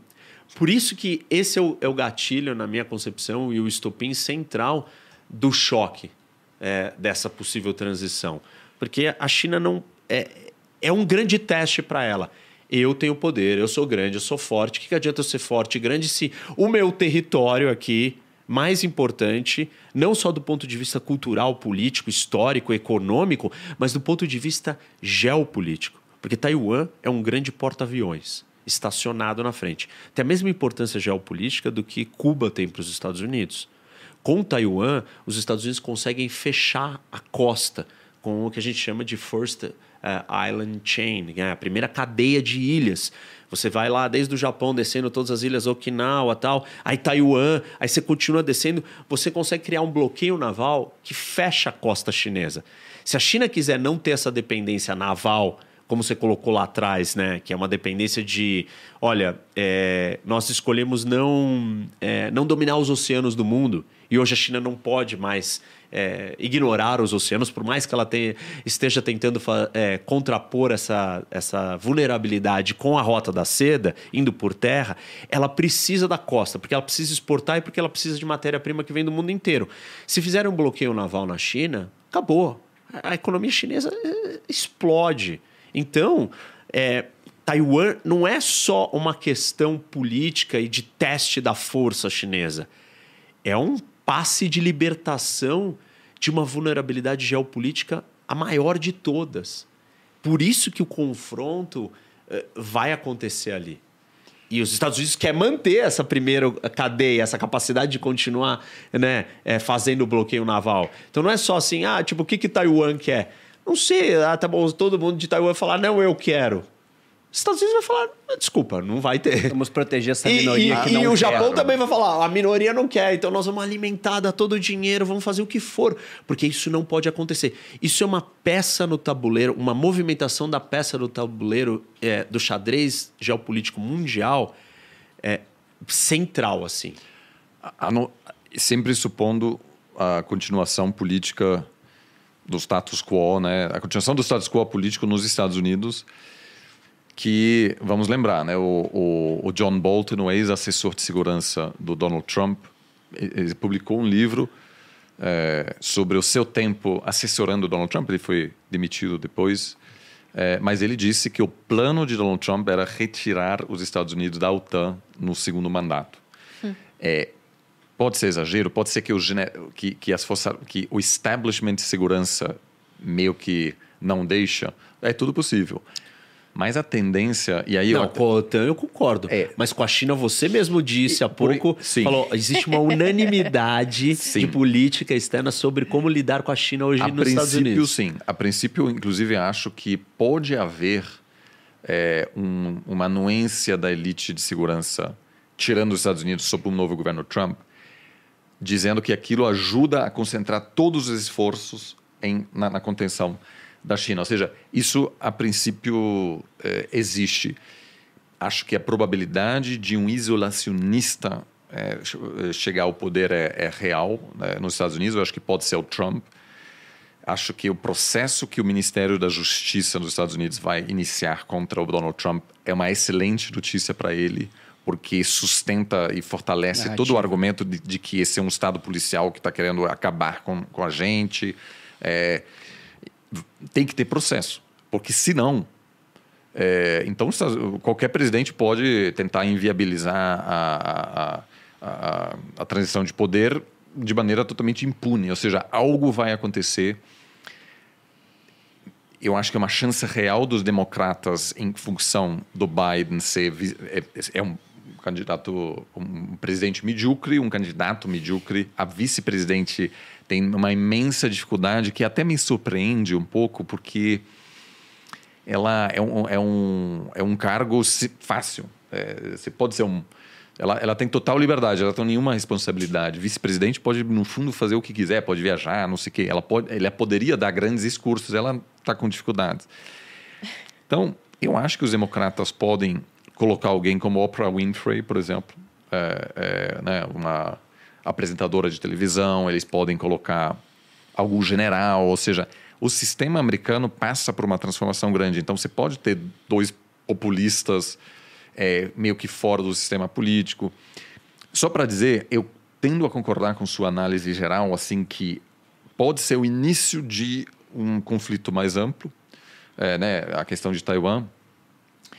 É, isso tudo sempre assumindo que as mudanças e a fragmentação crescente nos Estados Unidos é, não ameaça esse consenso que ainda existe. É que eu, é que eu acho que mesmo, mesmo Esse- que exista uma. Mesmo que eh, venha um, um isolacionista, um Trump, Sim. com uma política de não intervir na questão da China e Taiwan, Ainda é eu acho que ela é diferente. Sim, só não, não é- que- não é só que ela é consensual. Eu acho que assim, é, o Japão, ele, não vai esperar. Ele vai agir. E, é- e assim, é, aí você tem indústria, economia. De- é, você tem é. tantas coisas que vão sugar os Estados Unidos para Claro, dentro desde que disso. se é for um de ataque a direto- Ucrânia, entendeu? É. Só, só acho que assim, o, o- a gente tem, né, só para retomar essa questão da situação interna, é, tem um- uma realidade nova nos Estados Unidos que é, é, a presença, por exemplo, de milícias armadas, né, que chegaram ao longo dos últimos anos a ameaçar políticos, a, a- a intimidar parlamentos regionais, né, ou seja, grupos de milícias que chegam no parlamento regional de um estado americano para impedir uma votação. É, é uma sociedade muito armada. Isso tudo agora, para muita gente, pa- parece loucamente alarmista. Mas temos hoje é, grupos né, que, inclusive no dia se- vin- eh, 6 de janeiro, se mobilizaram, grupos armados, para, enfim, buscar influenciar o processo político. É, eu, eu, eu- eu, acho que essas mudanças podem causar, é, esses, primeiros sinais podem causar mudanças rápidas. E aí, Mas obviamente. é que esse cenário é o cenário inicial que a gente falou. E aí eu acho que existe um consenso de que nós estamos partindo de uma base de análise que isso não está acontecendo. Se acontecer essa divisão, aí realmente Sim. os Estados Unidos ruiu. É, eu porque- só quero colocar, assim, um E- e, asterisco Claro, e, de- e a, a invasão do Capitólio, assim, foi o, foi o máximo. E, e por que, que essa história está viva até hoje? Por causa daquilo. Sim. Aquilo foi de uma gravidade sem precedentes. Por isso que me surpreende é, a- a- os trampistas é, que acham que isso é ok, não, bonitinho. Não, aquilo ali é a semente da destruição, da possibilidade de destruição dos Estados Unidos. É todos esses cenários que nós estamos falando de fragmentação interna, de polarização, é, de guerra civil, eles chegam na sua força máxima com aquele episódio. É, porque o que. E, e aí eu, eu, eu- acho que essa análise, eu concordo com ela sobre Taiwan, mas é sempre bom colocar esse asterisco, porque estamos falando de tendências de longo Sim. prazo. É porque hoje eu acho que o cenário mais provável qual é? O Biden tem uma imensa dificuldade em controlar a inflação. Ele não vai conseguir é, garantir a vitória aos democratas nos midterms, nos, nas eleições É, parlamentares. isso já está dado. Os né? republicanos, me parece que vão retomar o controle do Senado e do Congresso. Com isso, o- o- a presidência de Biden acaba. Ou seja, não sabemos se ele será reeleito, mas os próximos dois anos serão Não de sabemos se ele parálise. será candidato, é, né? de parálise completa. É, a, a- o- é, a Suprema Corte americana consegue tomar decisões de grande alcance, é, seja porte de arma, aborto, etc. Tem, uma, tem hoje o Partido é, Republicano, por exemplo, no estado de Texas, que reverteu uma série de é, decisões fundamentais tomadas nos anos 60 para garantir, é, por exemplo, que brancos e negros tivessem acesso às mesmas escolas, etc. Ou seja, um governo totalmente paralisado, incapaz de conter, vamos dizer, esses avanços de uma agenda mais conservadora, vai produzir um descontentamento brutal na, na população americana, pressão grande para que o Biden coloque, aumente o tamanho da, da Suprema Corte, que, do ponto de vista constitucional, né, nunca, nu- assim, nunca foi é, discutido de maneira formal, mas a princípio é possível, mas pode ser interpretado como uma ameaça autoritária, porque é justamente isso o que Chaves fez isso. o Hugo Chaves fez, aumenta lá, bota mais, mais cinco para ganhar a, a, a maioria. a Não, se favor chegar dele. nesse ponto, a gente já está caminhando para essa ruptura interna. É, e aí- Óbvio que isso vai, e aí isso vai, vai desestabilizar todas as bases É. de confiança que existe é, No sistema, É. exato. E aí tem um momento, para mim, muito significativo. Eu, eu morei nos Estados Unidos naquele momento, quando, nas eleições de 2000, entre eh, Bush filho e Al Gore. E foi assim uma bagunça total na Flórida. Realmente teve vários erros de contagem, etc. Com os dois lados pedindo uma. Os, os democratas pedindo uma recontagem, até a Suprema Corte decidir: vamos encerrar a recontagem. E todos os assessores do Al Gore dizem, a gente tem que desafiar essa decisão, porque você tem direito a uma recontagem e a gente acha que você ganhou aquele estado e você será presidente. E o Al Gore tomou uma decisão incrível, assim, como estadista de verdade. É, pediu para todos as, os canais de TV se juntarem e fez um, um discurso à nação dizendo: eu discordo da decisão da Suprema Corte. Eu ganhei a maioria dos votos, mas eu aceito essa decisão. O nosso presidente agora é George Bush. Ele será o meu presidente e eu desejo que ele faça um ótimo trabalho. E os democratas aceitaram. Não teve uma pessoa se manifestando e dizendo como assim é, o nosso candidato. Não, teve paz total. No dia seguinte a vida continuou. Só que não tinha rede social. Isso- Isso, é exatamente o que eu ia falar. Não existia rede Isso social. hoje Pronto. seria impossível. Impensável, é. Impossível, uma loucura. Para eles era o fim da nação. Então, é, eu, eu, assim, a gente também, né, a gente co- começou falando um pouco sobre a situação interna, voltando para a parte internacional, ameaça chinesa, etc. É, é, eu não sei se o que vai acontecer se vamos supor que então os democratas botam ou algum governador tem até o, o atual candidato a governador eh, na Pensilvânia né que é um cara mais é, que é casado com uma brasileira aliás o Fetterman. É, que é um cara é, assim diferente assim meio que um parece que o cara acaba de sei lá voltar da- do interior para cortar árvore assim né um fortão assim é, zero formal assim ele, ele, é, esse tipo de pessoa pode ganhar alguns dos votos trampistas, né? Porque é, é- não pare- parece um antipolítico. Assim. Mas, mas deixa eu fazer, É, deixa eu fazer um- terminar o raciocínio, é, se os democratas, com um populista, Oprah Winfrey, seja quem for, algum apresentador, algum podcaster, vence contra o Trump, eu não acho que o Congresso, de um dominado por um partido republicano radicalizado, vai certificar essa vitória. E o, o, o, o Suprema Corte, dominado por candidatos co- escolhidos por presidentes republicanos, não sei o que vai fazer. E aí o que acontece? E aí eu acho que isso teria alguma. Possivelmente pode haver alguma implicação para. É, então, mas, mas aí vamos lá. O. Trump foi lá e disse que a eleição não valeu, a Suprema Corte não se manifestou. Ele não quis Sim. entrar nessa briga, mesmo sendo de maioria. Não, mas o Congresso certificou no final. Sim, mas tudo bem. Então, os próprios republicanos certificaram. Existem limites que ainda não foram mas a mai- sim. rompidos. Exato. Mas E- se e- não e- certificar. É porque não era uma maioria republicana na É, época também. então pode não, mas- certificar. Mas, mas tudo bem, o, o vice-presidente dele não quis fazer o papel que ele queria que o cara fizesse. Sim, mas o hoje- Pence não fez o que o Trump queria que ele fizesse. Aliás, o, o serviço secreto, quem estava dirigindo o carro não fez o que o Trump queria. Sim. Né? É, o Trump tentou pegar a direção e falar: não, você vai me levar lá pro Capitólio. O cara falou: Sir, não, tipo, fica quieto aí, você não vai fazer isso. E não fez. Claro, não fez, concordo. E assim, e, e- tudo bem, e tem, tem todas essas coisas. Existem outras coisas diferentes acontecendo. Um, a história do, da- do tiroteio no Texas. O Matthew ah, veio a público, eh, o Mike Hogan, e fez um discurso. Ele é um cara republicano, então, cogitado a ser governador do Texas, e fez um discurso pela background checks de sim. armas na Casa Branca com o Biden, assim, no- na casa do Biden. Sim, sim. E, e saiu dali o que? Uma lei impensável. É, mas Isso. que eleva- Tudo bem. Sim. Que, Que- tipo, ah, ela não é a lei, de- ah, Não, não, é não background dizendo- check para todo mundo. Eu não acho que vai acontecer. Eu só digo, Mas eu só tô dizendo que eu tô mostrando que existem contrapontos, que Sim, existem sim. outras coisas que acontecem, que elas não são tragédias absolutas de pu- pura ruptura. Impensável que no assunto de armas mais teríamos uma legislação é, bipartidária sim. aonde pudesse ser aprovado no Senado, é, na Câmara, e o presidente. E você vê uma grande figura republicana, que é o Matthew, que é cogitado para ser governador do Texas, vir lá e falar: eu sou a favor desse negócio. Isso daqui é absurdo.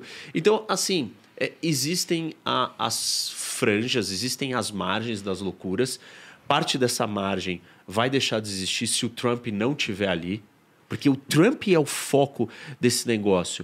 E os republicanos podem se reinventar e dificilmente eles vão conseguir criar uma figura à la Trump.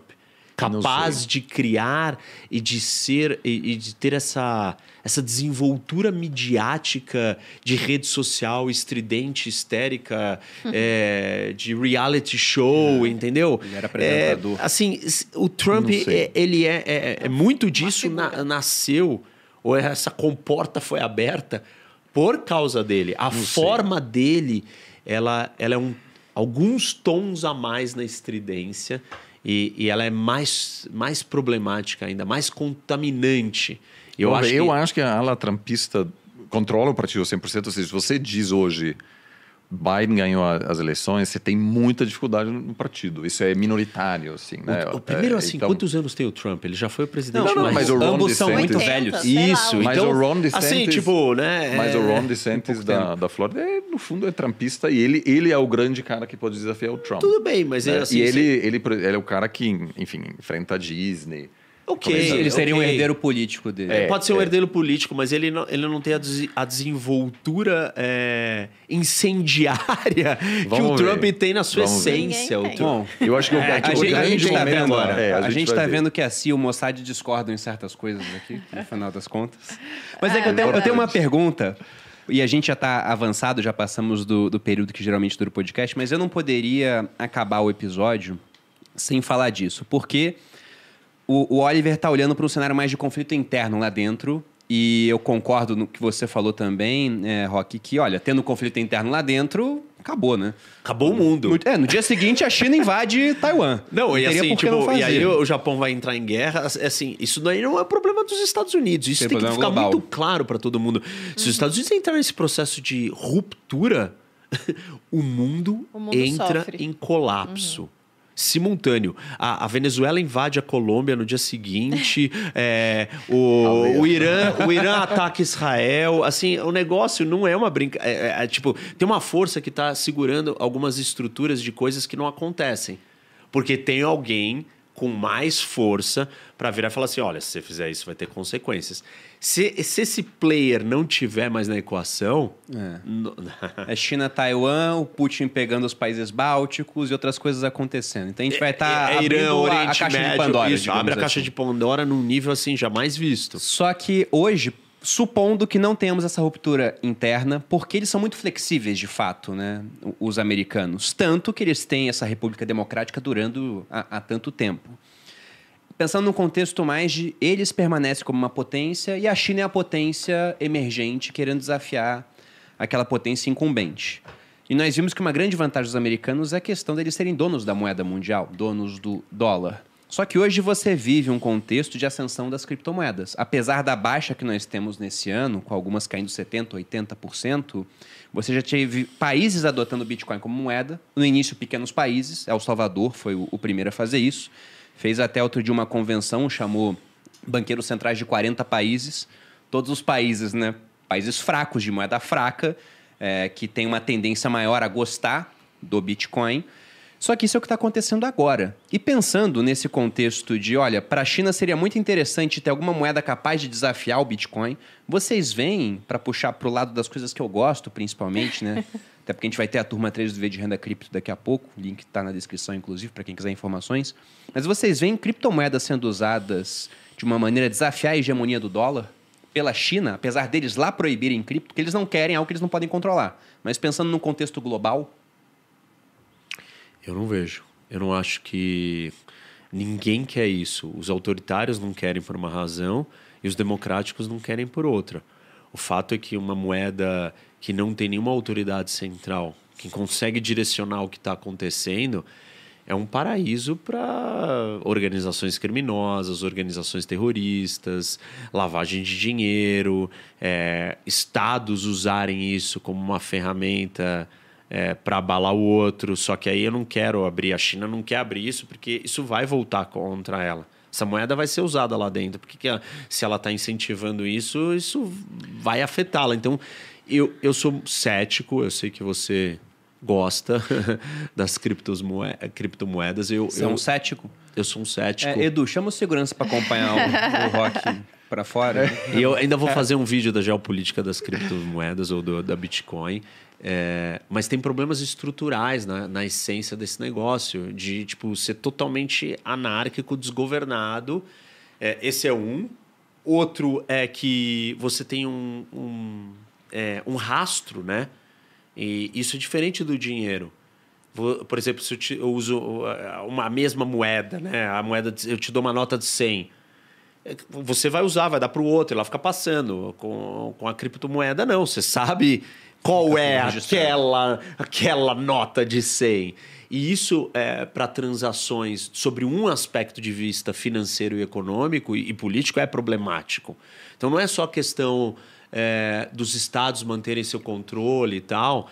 Tem questões até de funcionalidade que precisam ser superadas. É, então, eu acho que eu não vejo a China usando isso como uma arma, porque isso pode voltar para eles. Eles foram, inclusive, como você falou, dos primeiros a banir é, no mundo e já deram passo, já entenderam que isso é muito complicado. Agora, eles digitalizarem a sua própria moeda é uma outra história. Isso eles estão fazendo. Porque eles querem ter todo esse Porque eles controle. querem um Eles querem ligar é. e desligar todas as, a- todas as barragens, todas uh, as aberturas econômicas. É um nível de controle econômico jamais visto. Hoje você vai ter menos dinheiro para gastar. Não, mas você tinha mais dinheiro na conta. Não importa, você não vai gastar. Ou você só pode gastar para comprar aquela coisa e para outra não. Esse é um nível de controle que os chineses estão investindo e querem muito e vai dentro do que o controle aí da inteligência artificial que o Oliver citou na questão dos dados, da informação. Então, eu vejo usando para isso, mas eu não vejo mais é, um consenso ou para mim El Salvador não é uma referência, razões óbvias, é, mas eu não acho que as criptomoedas vão, vão ser usadas nesse jogo e não acho também que elas tenham espaço para prosperar dentro dessa do, do- da ordem mundial de Estados-nações. É porque até pensando nesse contexto das CBDCs que você citou, né, que são as Central Bank Digital Currencies, as moedas digitais de bancos centrais. Para a China é muito interessante eliminar o dinheiro físico, porque o dinheiro físico é irrastreável. Você me dá uma nota de 100, eu vou lá e compro armas com isso, né? Compro droga, ninguém sabe. O cara tá usando o dinheiro e simplesmente sumiu do controle. Com o dinheiro digital, eles conseguem ter o controle de tudo isso. E vários países estão avançando nessa tendência, que o Brasil a gente tem Os já estudos para estão isso. fazendo isso. Sim, lá praticamente Você- não tem Você dinheiro não físico. consegue usar dinheiro. Na Suécia não dá para usar dinheiro, você só pode usar cartão. Mas aí imaginando o que a gente viu que aconteceu agora, 26 de fevereiro de 2022. Os americanos, eles bloquearam o dinheiro russo que estava em dólar.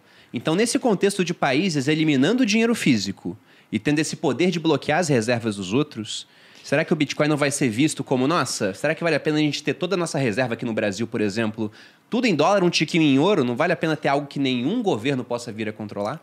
Não sei porque, por exemplo, respondendo o- o- os russos, o que, que eles fizeram? O dinheiro deles, é, na verdade, é, os títulos da dívida americana russa é, estão em fachadas com os chineses. Empresas fachadas, paraísos fiscais na mão dos chineses. Isso foi feito antes.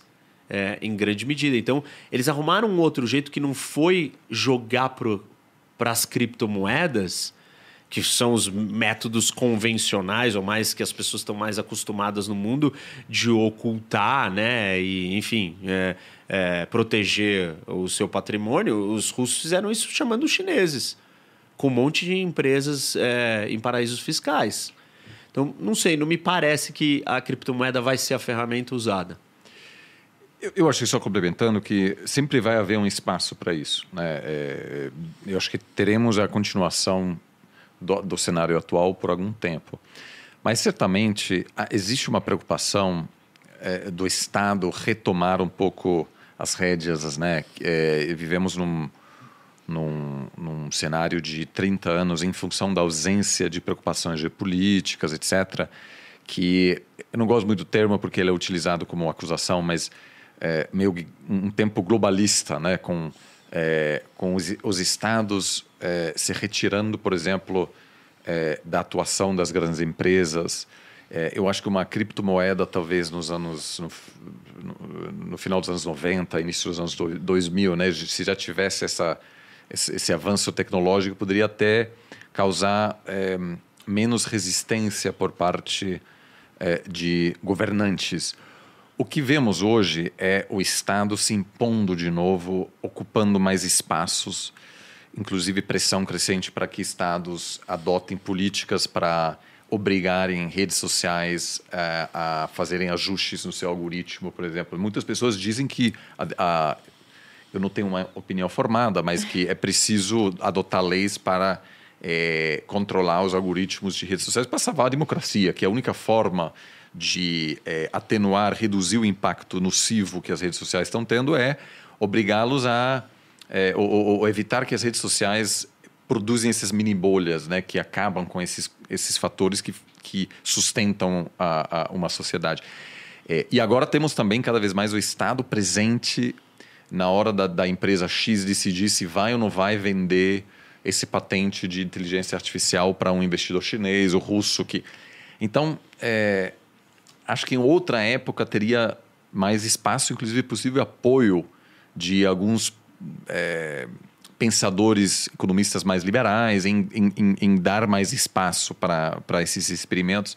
Mas eu concordo que por enquanto acho que há um, um raro consenso entre governos mais é, é, autocráticos ou até totalitários e é, democracias que temem a, a ascensão das o possível impacto desestabilizador das criptomoedas, como por exemplo o FMI, né, que que está numa situação é, tensa com El Salvador e que de certa forma até torce pelo colapso do país para criar um, um precedente que, que possa ser utilizado para, na hora de convencer outros países a não fazer aquilo.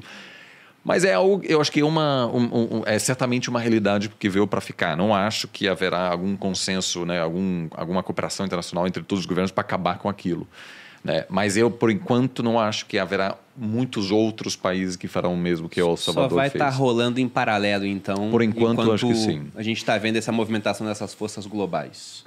Bom, pessoal, vou só responder aqui o superchat do Christopher Rochini, que mandou um abraço aqui pra gente, pros convidados e gostou bastante do conteúdo. Espero que vocês tenham gostado também. Dá para falar sobre esse assunto durante pra horas. Sempre, é. Né? Acabou até que a gente passou sempre. um pouco da duração normal, mas por conta aqui dos convidados excelentes, como sempre, batemos uma audiência de mais de 4 mil pessoas. Uhum. Muito obrigado Legal. a todos que assistiram. Obrigado. Muito bom. E como que as pessoas conseguem encontrar vocês em rede social para continuar aprendendo?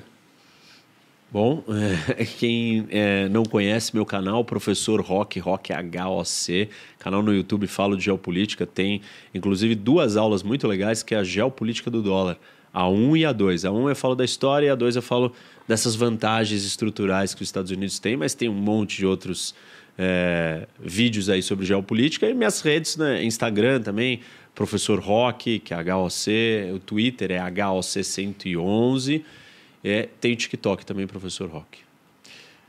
É uma inspiração o professor Rock, porque eu, bom, eu estou acima de tudo é, atuante no Twitter e no, no, Instagram, que é só meu nome, mas é, é sobretudo em, ao longo dos últimos meses eu tenho, é, tenho feito alguns testes, tenho postado alguns vídeos também no, no YouTube, mas é realmente é, um, é um trabalhão. e, é. é, enfim, tem muitas, muitos outros projetos, é, inclusive agora em função é, não só da, do trabalho universitário, mas em função da, da crise geopolítica, tem uma crescente demanda por políticos, mais empresas, organizações do, da, do, do, da sociedade civil, pedindo análise também sobre o que, que vai acontecer, como a guerra na Ucrânia nos impacta, o agronegócio. Então, eu acho que isso também é um trabalho importante dos analistas políticos em contribuírem dessa forma, dialogando com tomadores de decisão no setor privado, no setor público e na sociedade civil. Isso acaba, acabou atrasando um pouco o meu plano de produzir mais vídeos. Já tem uma série de vídeos no YouTube. E o TikTok aí realmente impressiona. Eu ainda não comecei, mas certamente está nos planos de ter uma atuação maior no TikTok também.